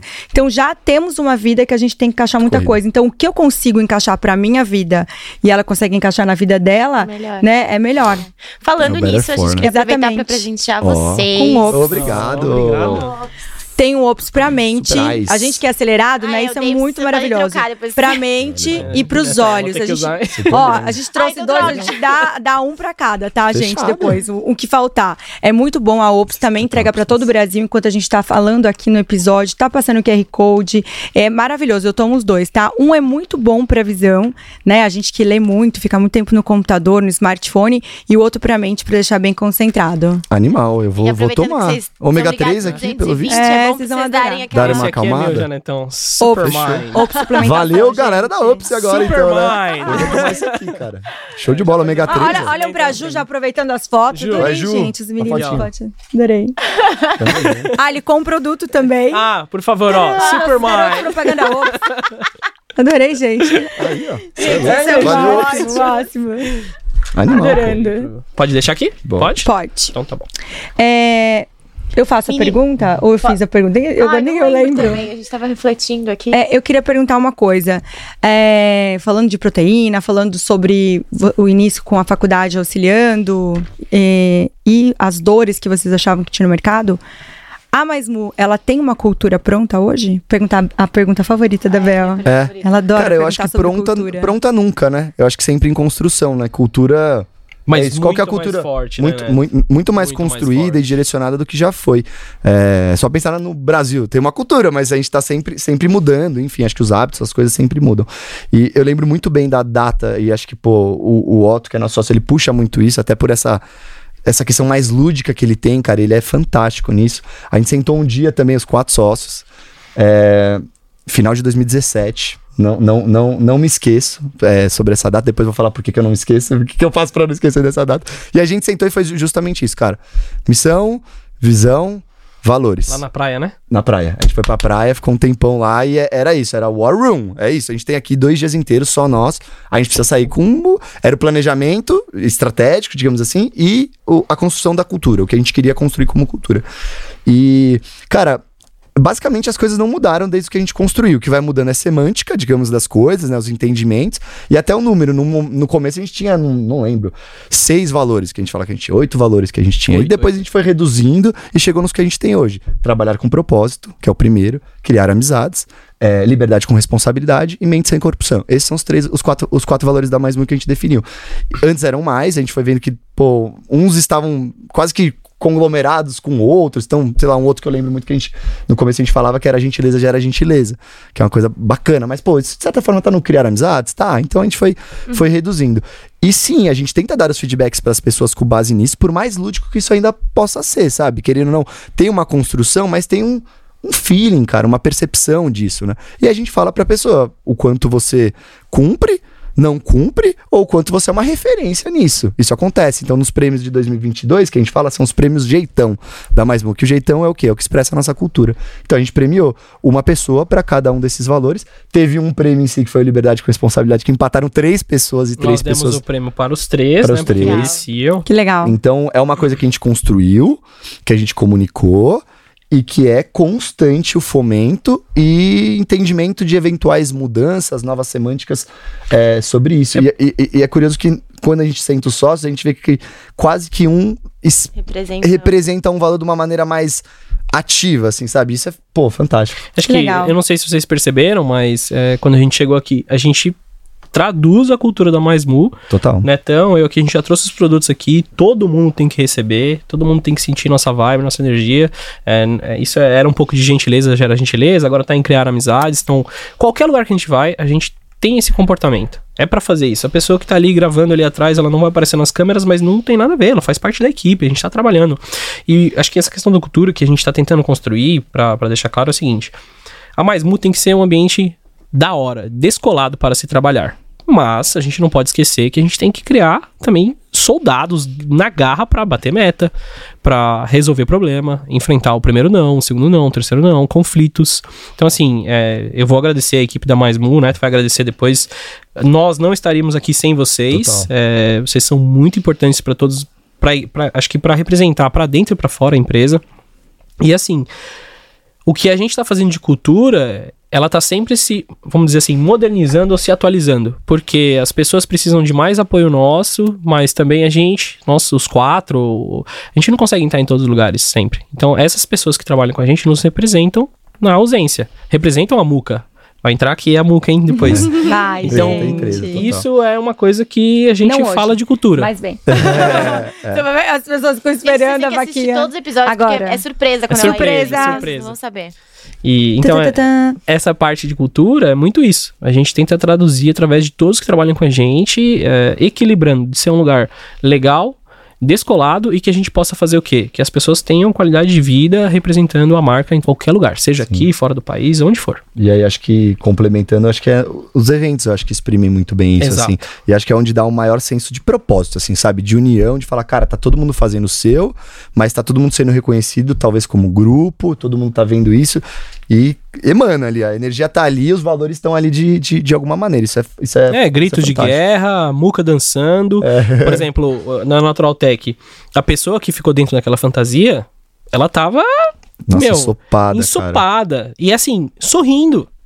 Sabe? E a gente não é aquele negócio que a gente fala assim, ah, chega aí, fica trabalhando aí. Ô, você quer, vamos tomar uma água, come um negócio, faz parte do grito de guerra, vem com a gente, vamos dar risada junto. entendeu? Então é a jornada. Isso é, o a compor, cultura. É, é o fazer parte, é, é essa criação de amizades. Acho que a gente é bem bem forte nisso, Nisso, assim, né? exato. Seja pra dentro da empresa ou pra fora, cara. Tem que se relacionar. O mundo é sobre isso, pessoas são sobre Exato. isso. né? Todo mundo que foi na feira, pelo menos deixava um comentário. Nossa, o stand de vocês estava com uma energia, tava todo É. mundo lá, Que legal. gritando, todo mundo uniformizado. Então, Tem é é. Você cultura. sabe que eu tenho reparado que eu acho que essa imersão de, de jovens, que eu tava assistindo esses dias uma. Não era HBO, um aqui que tem o Jarledo, inclusive, que me deu um branco, que ele fez documentário, que eu adoro aquela atriz também. e ele fez e tem essa, essa geração de agora, é, veste a camisa, vai, Era do né? WeWork, não era? É, aham. Vocês E viram esse eles, é maravilhoso, É, tá? série, Aliás, todo mundo uma falando série pra Tá, na, fantástica, tá no Apple, na Apple, né? Tá, É não na isso, Apple, tá é na no, Apple. é no É na- HBO? É na Apple. É na Na Apple. Apple. Apple, TV. Na Apple TV? Aham. Enfim. São seis episódios. Só sei, é, eu assisti, é Com duração. Episódio 5, 21 Duração de 52 Exatamente. minutos. Tem um momento ali nos 30 segundos que ele Que fala. eles gritam muito, eles fazem isso. E eu vejo que várias, porque assim, até a gente falando de cultura, né, Bel? A gente bate É. aqui com alguns entrevistados que antigamente quem ficava à frente era uma pessoa mais. é, mais engessada, né? Quando iam ia palestrar, mesmo que fossem empresas pequenas, que quando estava à frente o líder era um líder mais recatado, era um líder que era mais tradicional, né? Que, que poderia incentivar a turma e todo mundo, mas era um jeito mais intimista, eu acho. In- posso falar intimista? O que seja mais. Eu não sei, eu não, eu não sei se eu Contido. tô me expre- Contido. Era um líder Obrigada. contido. Exato, ele poderia colocar, mas ele não tinha, não tinha esse espírito talvez jovial de estar na frente, gente, vamos pra cima, vamos não sei o quê. E eu vejo que algumas empresas hoje, vocês são a cara da marca, é, mesmo que vocês não podem estar em todos os lugares, as pessoas identificam a marca com vocês e tem esse, essa, esse, esse push, né, de meu, vambora pra cima, né, né. Eu acho divertido isso, porque as pessoas que enxergam de fora também se animam. E eu vejo que várias empresas, tanto multinacionais, que eu vejo que o líder tá lá às 6 horas da manhã numa live falando. É. Eu e a Bel, esses dias a gente foi, num, foi dar uma entrevista. E foi muito engraçado também, que a gente Chamou deu entrevista. ele, ó, entra no meu Instagram, 8 da manhã, todos os dias eu faço uma É, não, live. toda segunda-feira. Aí toda segunda. Toda segunda-feira ele faz uma live, uma 8 horas da manhã. Todo mundo, participem. Aí a gente, claro, a gente vai estar lá. Então, é legal, entendeu? Porque eu acho que eh, vai montando comunidades, além do que você tem interno, né? As pessoas entendem o ponto de vista e vestem a camisa da marca também. Eu acho que do que você trouxe, eu- uma das coisas mais importantes, acho que pro líder, pra todo mundo, é seu, ex- é seu exemplo, sabe? A gente hoje fala pro pessoal, dá pra fazer esse evento, ou carrega essa caixa, sei lá. Porque a gente já fez isso, a gente já passou por isso. Então, eu acho que a gente tem, sei lá, repertório pra poder falar, faz, e se ele não fizer, a gente vai puxar, a gente vai fazer, a gente não tem problema com isso. Acho que o exemplo é muito importante. Sobre ser contido ou não, aí acho que vai da própria cultura da empresa. Vão ter culturas que ser contido é parte da cultura. E tá E tudo bem, ele pode é ser. o- muito dividido, né, Neto? É. Entre nós Mas é a pessoa muito pode ser o exemplo e pode ser contido. Aí vai da cultura do negócio. É que o o nosso em si, por ter muca, ter, ter isso de energia, de ser uma marca gostosa, saudável, mas fã também, né? Brincalhona. Aí a gente tem- pode se dar a liberdade de ter essa cultura mais. Sim. é, menos contida, mais enérgica, mais de amizades. Mas talvez funcione, não sei, num banco de investimento, né? Uma coisa mais contida. Mas, cara, tem que ser o exemplo. Se a pessoa não é admirada e não é exemplo, e nem, não vai ser pra todo mundo, mas que seja pra pelo menos 70%, né? Digamos assim. E o, o Netão é. Só pra falar pra vocês, o Neto é o. Dos três é o cara ali, vamos falar, entre eu, o Neto e o Otto. O Netão é o família. É, eu entendeu? trago O um. Netão já traz esse pilar de família. Eu já sou o cara mais louco, tipo o Lobo de Wall Street. Pega um microfone e fala assim: vamos pra cima, pô! e o Otto já é assim: vou curar o câncer. Ele é mais. é, Cara, ele é mais contido. Ele, ele- ele é a expressão do mente sem corrupção, assim, sabe? Um cara tranquilo, é, mais racional e que equilibra a gente. Imagina os três juntos, É, né? eu- a gente precisa. Ia perguntar, Precisa? porque vocês são super diferentes. Como que vocês, tudo bem que vocês falaram, ah, de como imersão no final de semana pra decidir tudo, mas no dia a dia, pra lidar com as pessoas, vocês colocaram alguém que é responsável por isso, que nem vocês se dividiram lá dentro, porque cada um tem uma cabeça, cada um acredita numa coisa, né? Tipo, sei lá, ah, vamos fazer home office, aí se um não quer, como faz? Entendeu? Assim, acho que. Vamos, vamos falar dividido, Fala aí, né? vai. Então, o Otão hoje ele é nosso speaker da marca. Pra dentro e pra fora. Então, é um cara que tem uma, é um cara muito bom, assim, de visão, do que, que ele quer repassar. Ele capta nossas energias na reunião e traduz pra dentro e pra fora. O Netão é um- o cara que tá à frente de marketing e vendas. Então, tem os times lá de comercial, marketing, produto. Então, assim, é um cara que dá a direção, mas ele tem muito esse speech de família. Vamos fazer um negócio junto. É um cara que adora quando você chora. É, e a galera puxa muito Adorei, isso. choro muito, é ótimo. A galera puxa muito isso, porque assim, oi, sou o Neto, sou humano, estou sangrando, é normal. É, eu já sou, como eu falei pra vocês, o cara mais loucão. Então, assim. mais ambicioso. Mais ambicioso. Vamos mudar, vamos acreditar. Cara de, Leonino, né, gente? É um cara a de- gente falou que é Leonino aqui. Leonino? cara de é. É combate. assim. assim, a gente precisa, porque na hora que tá pegando fogo, precisa apagar um incêndio, precisa resolver e precisa entregar resultado. O Mulinzão é o cara do tipo assim: tô vendo ali o que tá acontecendo, é isso. é aquilo. É isso. Ele é mais. É aquilo. É o Uma cara eu mais. brinquei que é pai porque ele é mais velho que a gente, mas ele é o irmão mais velho, assim, Entendeu? sabe? Ele é um cara que. Ele tem, sei lá, sete anos talvez a mais que a gente. Não, um pouco É, menos. 35. 35. Tem um outro repertório, cara. Ele tem cabelos brancos, assim, barba branca. Adorei, gente. Então a gente ouve ele como um irmão mais velho, entendeu? Exato. Tipo, puta, eu acho que vocês estão fazendo certo aqui, eu acho que vocês poderiam ir mais pra lá, seja na empresa, mas quando a- o assunto é nutrição, ele é a voz, né? Ele que dá esse, esse tom pra gente. Mas sim, a gente diverge muito entre as coisas. Eu acho que a gente sempre tem que comunicar como. Desculpa, gente. É, como uma união, acho que é isso. Qu- Quando a gente comunica pra empresa, é o consenso entre todo mundo. Exato. Mas o Ale traz a visão dele, eu trago minha visão. O Otto traz a visão dele, mas nisso em específico, às vezes no home office e tal, acho que cabe ao RH, hoje tá na estrutura dele, então a decisão final é dele. A gente vai falar nossas, nossos pareceres e cabe uma decisão final dele ali É. nessa, nesse sentido. Hoje a gente tá hierarquia totalmente boa. híbrido, né? É, a gente tá híbrido. Então, É. assim, o escritório, se a gente for. A gente estamos com o quê? 50 pessoas. cerca de 50. É, o escritório, ele vai. Cabe em quanto? 35? É. Quando vai todo mundo, esquece. É um... Então esquece. Então a gente tem que fazer um modelo híbrido. Uma- um a gente divide o times por né, os dias de semana. Então tem uma- um pessoal que vai na segunda, na terça, na quarta, na quinta, na sexta. Dividem ou até conversam. E a galera fica de home office também. As coisas estão acontecendo. Sim. É um modelo novo. Depois da pandemia, isso meio que se estabeleceu concretamente. É mais no dizer, né? momento que a gente tá, que a gente tá sem um responsável direto por RH, que acho que é uma função super relevante, super importante, e que a gente tá, tá buscando agora nesse início de, de 2023 pra Currículos, compor. mandem, Fica a dica, gente. É. Fala Mais ponto uma. aí, arroba maismu.com.br. Pode É, mandar. Ou rh.mais.com.br. Já. Vamos falar um pouquinho de 067, Bebel? Vamos. Agora vamos pros vinhos, né? 067, Um momento vinhos. de. Quando Pra quem ama, eu sou apaixonada por vinho, gente. Então, pra mim, qualquer momento é um bom momento. Mas quem empreende, a gente sabe também, né? Que ama tomar um vinho. A 067, ela é distribuidora e produtora de vinhos. Também, enquanto a gente está assistindo o nosso episódio aqui, está passando o QR Code durante todo o episódio. Entrega para todo o Brasil e eles têm produção própria, que é É, esse vinho aí, a produção própria deles é um Pinot que é um pouco mais levinho. E eles são lá de Campo Grande. Então, esse rótulo é em homenagem às capivarinhas. Muito atravessando legal. a Parabéns rua. ao Todos pessoal. os rótulos têm alguma coisa relacionada a 067, que é 67 DDD do De- estado. de lá, né? E Vai, eles cara. querem trazer, assim, é, Campo Grande pro mundo, eles falam. Então, estão aí show. expandindo a marca, estão nos Emira- Emirados Árabes, é muito bacana. Então, fica pra vocês conhecerem. Não, e também, só um gente, eles pegam, por favor. Classic Style. Não é? Lindo, né? Cara, muito se, bom. se eu puder complementar, minha família sempre brinca que quanto mais fundo o fundo, melhor o vinho é e Adorei. mais caro é. Esse aqui é do bom, meu. Aqui- parabéns aí, galera. Isso aqui deve ser do bom. Adorei. Espero que seja presente mesmo e que eu possa tomar, porque, meu Deus. Aí termina o episódio, Gostei. devolve o vinho. É, gostei do vinho. Meninos, inclusive, eles têm não só produção própria, como eles pegam de vários, é, várias vinícolas pequenininhas vinícolas. no mundo todo, que eles mesmos vão lá, escolhem legal. os vinhos e trazem pra cá. Então, tanto produção quanto distribuição é, pro mundo todo. Maravilha. Show de 067 vinhos com a gente. Valeu, valeu. Muito obrigado, Parceiros galera. maravilhosos. Obrigado. Vamos para as powers, Bebel. Vamos. Gente, a gente tem as Power Questions, são perguntas super polêmicas, calientes. A cara... É, exatamente. Mais que mamilos? Senti. a, gente, é, a gente sempre brinca com isso. Gente, é, é um meme antigo, né? Minha mamilos são polêmicos. e é, é uma brincadeira interna. A galera tá se acabando aqui. Adorei, ajuda. Tô brincando, ajuda, gente. Pausa, corta. Mas é um meme, eu não tô. Não, não corta não, por favor, deixa. Polêmico, perguntas polêmicas. É polêmico. Brincadeira, eu sempre falo Mas isso pra ver se as pessoas ficam em choque, mas não é É que polêmico. você não viu a cara dele. É, até, até que eu consegui enganar você. É. Vamos lá.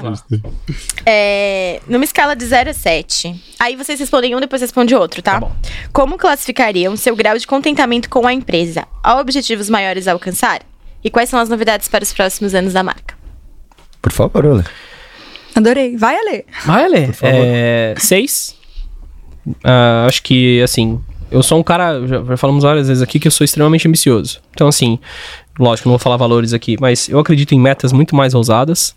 Eu sempre fui uma pessoa que acreditou muito, e já fui chamado muito de louco por isso, né? Então tem aqueles memes que a gente fala assim, ah, me chama de maluco agora, e eu vou explicar por quê. Eu acredito muito em exportação. Eu acredito muito no produto fora do país. E a gente não tá em nem 5% do que eu acredito ainda. É, eu tenho um sonho muito grande aí, né? Depois você brinca comigo. Eu quero que este produto aqui. Ó, Olha levantamos isso, juntos. gente. Todo mundo, a empresa inteira sabe. A empresa inteira sabe. Este produto aqui seja vendido em alguma loja em frente ao Central Park em Nova York. Materializamos já aqui. Alô, loja Central Ju. Park. Alô, A loja. Ju já vai fazer o Reels e deixa Não. salvo pra quando estiver vendendo É, a o gente corte, soltar, exato. ok? This is from Brazil. Thank you. Thank you. E eu, assim, eu acredito muito nisso. e Eu acho que a gente tá fazendo um trabalho desse tipo forte agora na Europa. A gente já tá também vendendo nos Emirados Árabes. Só que a gente não tá em nem 5% do, que- do, do potencial do que a gente pode fazer. Então, assim, de 0 a 7. 6, porque eu acredito em metas mais ousadas. Eu acho que a gente vai chegar. A gente tem um potencial muito grande, seja pela cultura, pela energia que a gente passa e pelo potencial que a gente tem das pessoas falando fora do país. Seja por- através das influenciadoras, do potencial de canal de venda. Nós temos pessoas que já estão falando de, dos Estados Unidos de lojas, de grandes lojas, não vou falar o nome aqui, lojas que são estratégias da empresa. Mas 076, não dou 0 a 7. 10. 0 a 10? Ela falou Não, 7. você falou 7. Opa, Mudou, gente, mudou a escala, mudou a escala. De 0 a 10. De 0 a 10, então 8, porque tem esses dois pontinhos aí que a gente vai fazer acontecer nos próximos três anos. Pode escrever aí, porque senão não me chama Alexandre Capela. É. Nossa, tá gravado, hein? O. Alexandre, ele já tinha dado indícios sobre o mercado internacional, que ele falou umas duas vezes aqui durante a entrevista. Só então você é fala- mais ousada, né? Você quer responder também? Cara, eu, eu acho que eu acompanho o relator aqui, Alexandre. Cara, eu, eu falaria uma coisa muito parecida com ele. Eu só não colocaria o, o, o 10 pra mostrar esse espaço que a gente tem mesmo, assim, né? De crescimento. É, eu acho que eu, eu tava com pô, executivo super importante pra gente também, o Caio. Abraço, Caio. É, Valeu, Caião. que, Obrigado. cara, a gente, a, a gente tá sempre, infelizmente, eu diria às vezes, olhando o copo meio vazio. Mas não é por olhar o meio vazio, é por saber que dá pra completar esse copo. Então, sim, a gente tem que agradecer. e Que bom que a gente tem esse espaço, às vezes, pra agradecer É, um monte de ótimo. gente. É, pelo que a gente já encheu do copo. Mas, cara, dá pra encher mais, dá pra transbordar esse copo.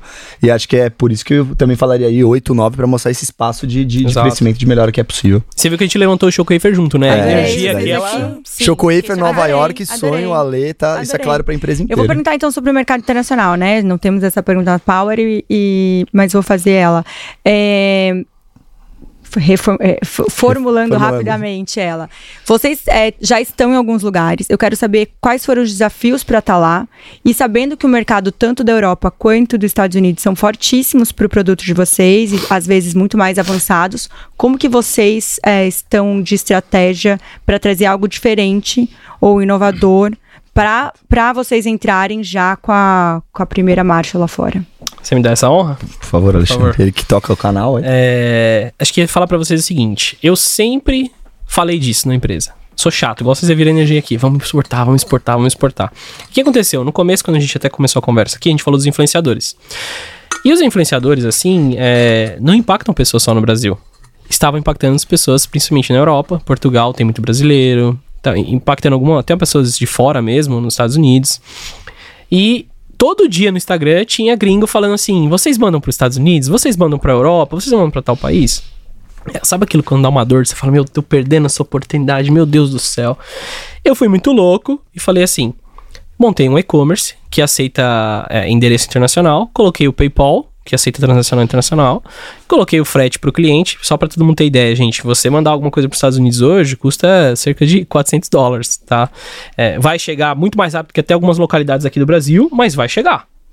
Vocês eram o quê? DHL ou PES? DHL e FedEx. E montei, Acho que saíram umas 30 vendas, só que o negócio, a empresa era 2018 ainda, não sei dizer, não estava muito estruturado, não deu muito certo. Eu fechei esse site internacional, não tem problema. Porque eu vim com uma, uma, uma força. Fala, né? Então, fala, Não, você fala. não, a única coisa que eu complementar do que você falou é isso, né? Imaginem a logística, né? Então, imagina quando bate no- aqui no Brasil, você não recebe. E aí volta. Só que aí você vai aqui, né? No, sei lá, nos Correios, você vai ali e retira. Imagina quando isso acontece fora do Brasil. Então não é que o Ale não conseguiu enviar, mas os problemas que davam.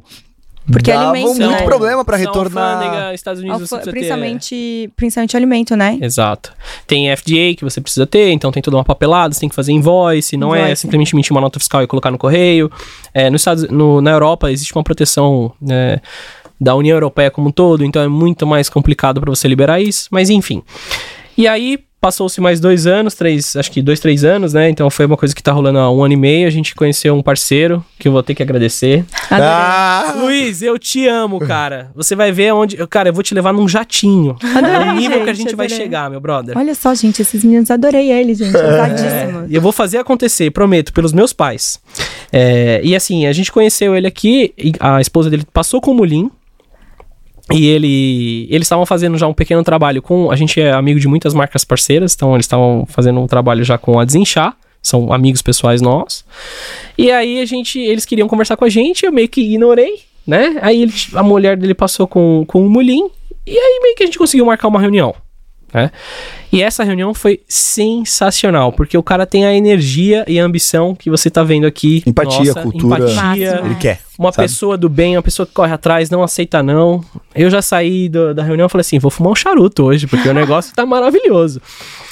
E o que, que a gente começou? A gente começou com um pequeno pedido. E ele se dispôs a mostrar. Ele já tinha uma distribuidora lá, né? Se chama Ruxia, ou Uxia, em, lá no português de Portugal. Ele levou alguns produtos nossos é, e passou. Ele fez três importações, começou, a- montou um e-commerce lá. é, então a gente começou a ver pessoas da Suíça comprando, da Holanda, da França e assim. Eu já minha energia já começou a falar assim, meu Deus, it's happening. e assim, isso foi É muito uma bom. delícia, né? Vender. É uma delícia. E a gente, qual que é o trabalho que a gente tinha? Só vender. Por quê? E o Luiz sabe disso, não tô escondendo nada aqui. A gente não teve que adequar. Eu já vou explicar pra você. Não teve que adequar o flow pack, que é a embalagem, nem nada. Passou três, aí na quarta, na quarta importação tava acontecendo. Mudou uma regra na União Europeia, não entra mais whey protein do Brasil. Uai. Derivados lácteos. Derivados lácteos É, barreira alfandegária. Nossa. Pra Coisa, prote de prote gente grande. Proteção. É, governo. proteção. É, isso foi trágico, porque ele tinha mais o quê? Mais um mês e meio de estoque e a gente tem uma linha, a gente não falou, mas a gente tem a linha, é, podemos falar assim, Vegetal. vegetal. mesmo. Que aí foi mais ou menos nessa linha. Ah, a gente gosta de whey, gosta, mas Ah, eu muita já- gente eu começou a pedir a vegetal. É, tem é. a linha Eu vegetal. experimentei, eu vi que tá escrito lá. proteína, É. E vegetal não tinha barreira na União. Então a gente começou. é, só que isso aqui era muito bom. A gente até acelerou o projeto de fazer isso vegetal na época para que ele pudesse levar. Fizemos acontecer, começou a levar. Só que é muito mais difícil você ter a, a percepção de do vegetal para esse. Né? Ele ficou trabalhando. Tô resumindo muita história.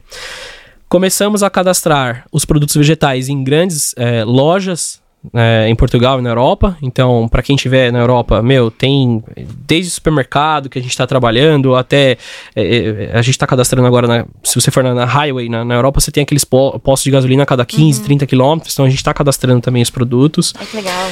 E na, acabei indo para Portugal ah, há uns dois, três meses atrás, né? E eles liberaram.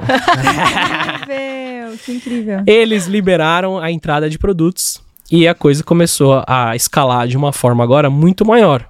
Você perguntou das dificuldades. Na Europa, estamos fazendo. Eles têm, aqui a gente tem uma Anvisa, lá eles têm um tipo de Anvisa. Então, fizemos isso aqui, tudo no, no padrão Adequado. europeu, adequado.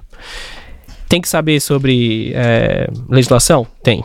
Tem que aprender, passa uma dor de cabeça, alfândega segura, documentação. Mas é uma vez que você aprende e aí vai. De avião ou através de um de container. A mesma coisa para os Emirados Árabes. Ah, Mohamed, I love you. É, e- Talvez ele não vai. Eu, Não acho, vai, ele eu acho é. difícil ouvir. Porque se ele tiver ouvido a- o podcast. Tá... Claro que, gente, não é impossível, Mohamed. Mohamed. We love you. Yeah, we do. Eu vou marcar. Eu vou cortar esse trechinho, vou postar Vamos mandar pra ele. vou mandar pra ele. Talvez ele não vai entender, né? Que ele ainda não fala português, mas. Mas é uma- um- também um distribuidor que, através de um parceiro nosso, que é a Believe, que nos apresentou, é, fazendo um trabalho super legal, cadastrou em redes de supermercado, padarias, é um outro tipo de público e uma outra adequação de embalagem, mas também é só fazer acontecer, entregar. É lógico, lá é muito mais calor. Tem que tomar cuidado que isso aqui é, derrete fácil. Mas as coisas estão acontecendo. Então, exportação, dificuldades que a gente teve. É, embalagem, legislação, entender o mercado, mas está acontecendo aos poucos. E Eu eu, vai checando já. Eu tava checando mesmo. aí você falou assim, poxa, é, Estados Unidos tem, é muito grande. Tem super potencial? Tem, só que é onde tem mais concorrentes. Na Europa eu não tenho concorrente disso. Entendeu? Então, tanto é, tanto é que a gente está registrando, a gente registrou o nome, etc. Porque conforme você vai pegando relevância, vai ficar mais chamativo, outras Claro, pessoas vão querer ter- claro. ter, ideias, né? Claro.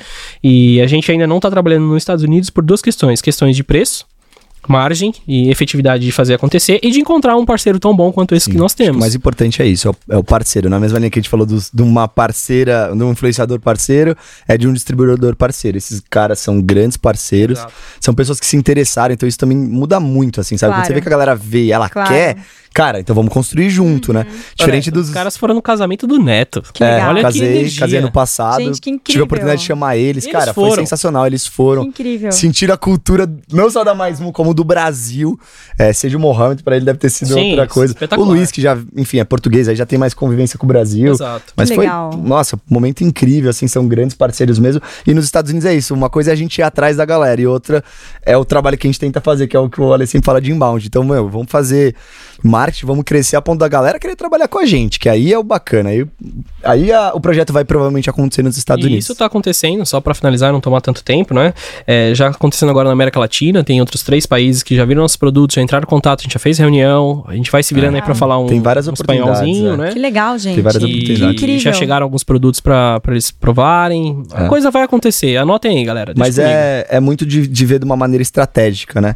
E o que eu acho que é legal comentar é que hoje, assim, não é uma ideia de internacionalização da marca, é uma ideia de distribuição internacional. Por mais que seja uma semântica, é um pouco diferente. Eu não consigo me responsabilizar pelo marketing local, eu não- isso eu não- a gente não faz. Então, não, hoje a gente não consegue criar um Instagram e comunicar localmente, buscar seguidores, criar. Não, a gente não consegue fazer isso. Então, a gente faz através de um parceiro, ele compra e revende, lógico. Vamos pensar alguns projetos específicos, que o Luiz vai ter uma feira no que vem, vamos colaborar, vamos tentar estar próximo, ajudar ali na construção, mas não necessariamente apoiando ferrenhamente financeiramente para fazer marketing, gerar demanda, cara.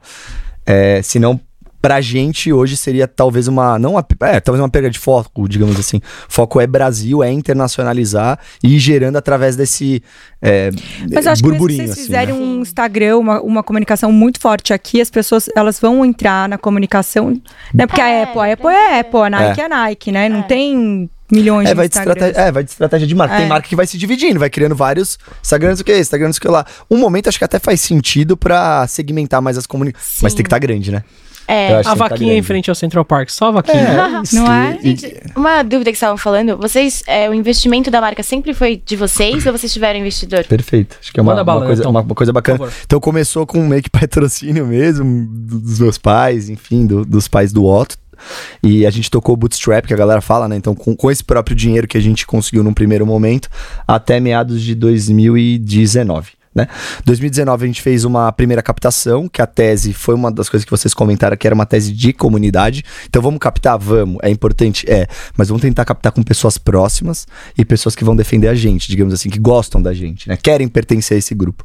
Então a gente conseguiu adquirir mais de 250 sócios, mais ou menos em 2019, com tickets não, não, não tão relevantes, e, mas a gente tem um pool muito legal, a gente tem um grupo com esses sócios, esses sócios, querendo ou não, acredito que estejam por aí, às vezes comentando que são sócios, ajudando a arrumar uma gôndola, é, em momentos como o Black Friday, agora no, no, no final do ano passado que teve, é, eles também acabam sendo uma ferramenta pra gente, seja de compra ou de divulgação do que tá acontecendo, né? Então a gente tenta fomentar, acho que dá pra fazer um trabalho muito melhor, acho que do momento que eles entraram como sócios até agora teve pandemia nesse meio, então a gente nunca conseguiu fazer um encontro físico em que um evento para eles, assim, isso não, não rolou. Mas foi uma das primeiras estratégias de funding e o Otto brinca que é a comunidade, né? Então é a comunidade adorei. de sócios e, pô, é uma galera muito relevante. Então foi assim que a gente acabou se, é, se financiando ali para um trabalho de 2019 para 2020. Foi Exato, isso? é isso É, mesmo. 21. Aí depois de aí uma 20 para segunda 21 a gente captação. fez uma segunda captação com a mesma base. Então vamos aproveitar quem quer continuar investindo na gente. Depois a gente acabou se financiando um pouco por, por dívidas mesmo, a empresa já era rentável, já conseguia fazer isso.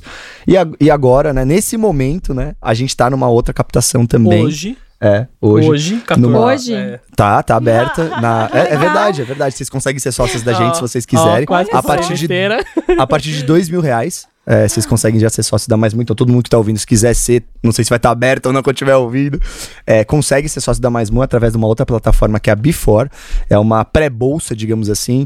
Então, você compra participações da empresa e todas as quartas-feiras vão ter negociações dessas participações. É, Pregão mesmo. um pregão mesmo. Só que eles, eles diminuem o período de tempo, né? Então só quarta, num horário específico, acaba não tendo tanta volatilidade, porque não é a ideia, tá? Mas a ideia é, sim, reforçar ainda a comunidade de sócios, trazer pessoas ainda mais estratégicas pra gente. Acho que o Ale co- comentou bem, talvez a gente não falou tanto, mas, cara, a gente, naquela linha de, pô, como que vocês aprendem, como que vocês trabalham, né? A gente falou, ah, a gente trabalha, começou trabalhando no começo muito junto, mas a gente fala com muitas pessoas do segmento, muita gente. Isso é importante. Ontem a gente tava visitando duas pessoas de logística, no outro dia, duas pessoas de marca. Cara, qual que é o desafio? Quem que é referência nesse desafio? Vou falar com essas pessoas. Então, isso a gente pratica há anos, digamos assim. Então, a gente foi se aproximando de, de, de muitas pessoas nesse processo. Eu só me perdi no link, cara. Por que, que eu caí nisso? Não, adorei. Não, tá isso, ótimo. é. É, do tá investimento, ótimo. Ah, do Adorei. investimento, ve- ve- verdade. Então, a Foi ideia. flow. É, eu, eu, eu, eu- é, eu fui pra um caminho, ele tava sem saída, eu voltei e não peguei. Mas é, do investimento. Então tá aberto agora, as pessoas podem ser sócias. É, lógico, tem a tese do investimento e a galera diz, ah, quanto eu vou ganhar? Não sei. Talvez não vai ganhar. É, assim como a gente também se arriscou, lógico, a ideia é ganhar, mas a gente não pode prometer absolutamente nada Exato. nesse, é, nesse sentido. A gente tá com uma rodada aberta de mais ou menos 5 milhões na captação. E, pô, quem acredita na gente, cai pra dentro. É, o, que, o que a gente tenta né, é, com esses cheques são cheques. apesar de ter acessibilidade de cheques pequenos, a gente também quer pegar, às vezes, cheques maiores, trazer pessoas que podem nos ajudar, sabe? Uma pessoa importante do varejo, uma pessoa de logística, é isso que a gente tá fazendo nesse momento. Aliás, foi a primeira reunião do dia, dia de hoje. Sentamos com o Otto, sentamos com o pessoal da Before também, e falamos, cara, quem que a gente vai prospectar e que é importante pro nosso negócio? Lógico, todo mundo que quiser fazer parte disso, venha. Pode. Mas, pô, também tem aqueles wannabe, aquela galera que a gente quer estar próximo, que a gente sabe que a gente vai aprender e vai levar mais, muito mais pra frente. Consequentemente, dar o retorno financeiro que às vezes todo mundo espera, né? Mas não dá pra prometer nada. Legal. Adorei. é muito gente. legal, muito legal. Passam as mídias sociais, as mídias sociais de vocês, onde encontrá-los. Falei, né? Ah, tá, vai. Eu vou falar sobre o meu Instagram, então quem quiser pode falar comigo, qualquer pessoa, empreendedor, é, o pessoal que segue as meninas aqui, fiquem à vontade. É AALE, underline Capela com dois L's, é meu Instagram. Tem meu LinkedIn também, Alexandre Capela, pode mandar mensagem, sou super receptivo. Vou tentar ajudar vocês da melhor maneira possível e é um prazer que vocês conheçam nossa marca, no, o carinho aqui de todos vocês também. Fiquem à vontade para me procurar. É isso, galera. Então, Netão. reforço aí o Instagram da marca, né? Então, arroba mais mu, escrito, tá? M-A-I-S-M-U, procurem lá. Acho que lá que vocês vão ver grandes conteúdos da marca. Espero que vocês se divirtam também, porque a gente tenta fazer muitos conteúdos divertidos. É, tem o meu também, eu não trabalho muito profissionalmente, que nem eu ali, às vezes no Instagram, ali é uma coisa mais, mais familiar, mais minha, mais intimista, mas deem uma olhada lá também, Antônio DP Neto. Vira e mexe, a gente tá visitando uns pontos de venda, colocando alguns stories ali, mostrando quanto é importante, principalmente nesse mundo do varejo, tá na rua, ver gôndola, ver exposição, falar com o promotor de vendas ali na ponta, é, ganhar o coraçãozinho dele porque ele vai estar tá repondo ali seu produto sempre. Enfim, é, sigam lá e nos acompanhem, acho que é isso. É, para quem quiser também conhecer melhor os produtos, lojamaismu.com.br e tem o cupom ALE10. ALE10. Neto 10. ALE10. Ah, é, Powercast 10. É, vamos vamos é. ativar o Powercast, Powercast 10, vai, por favor. Vai ser criado hoje. Acho digno, acho digno. Gente, vocês não se esqueçam de se inscrever em nosso canal. Ativar o sininho e deixar um monte de comentários compartilhar com todo mundo, gente. Beijo, até a próxima. Beijo. Valeu. Valeu obrigado.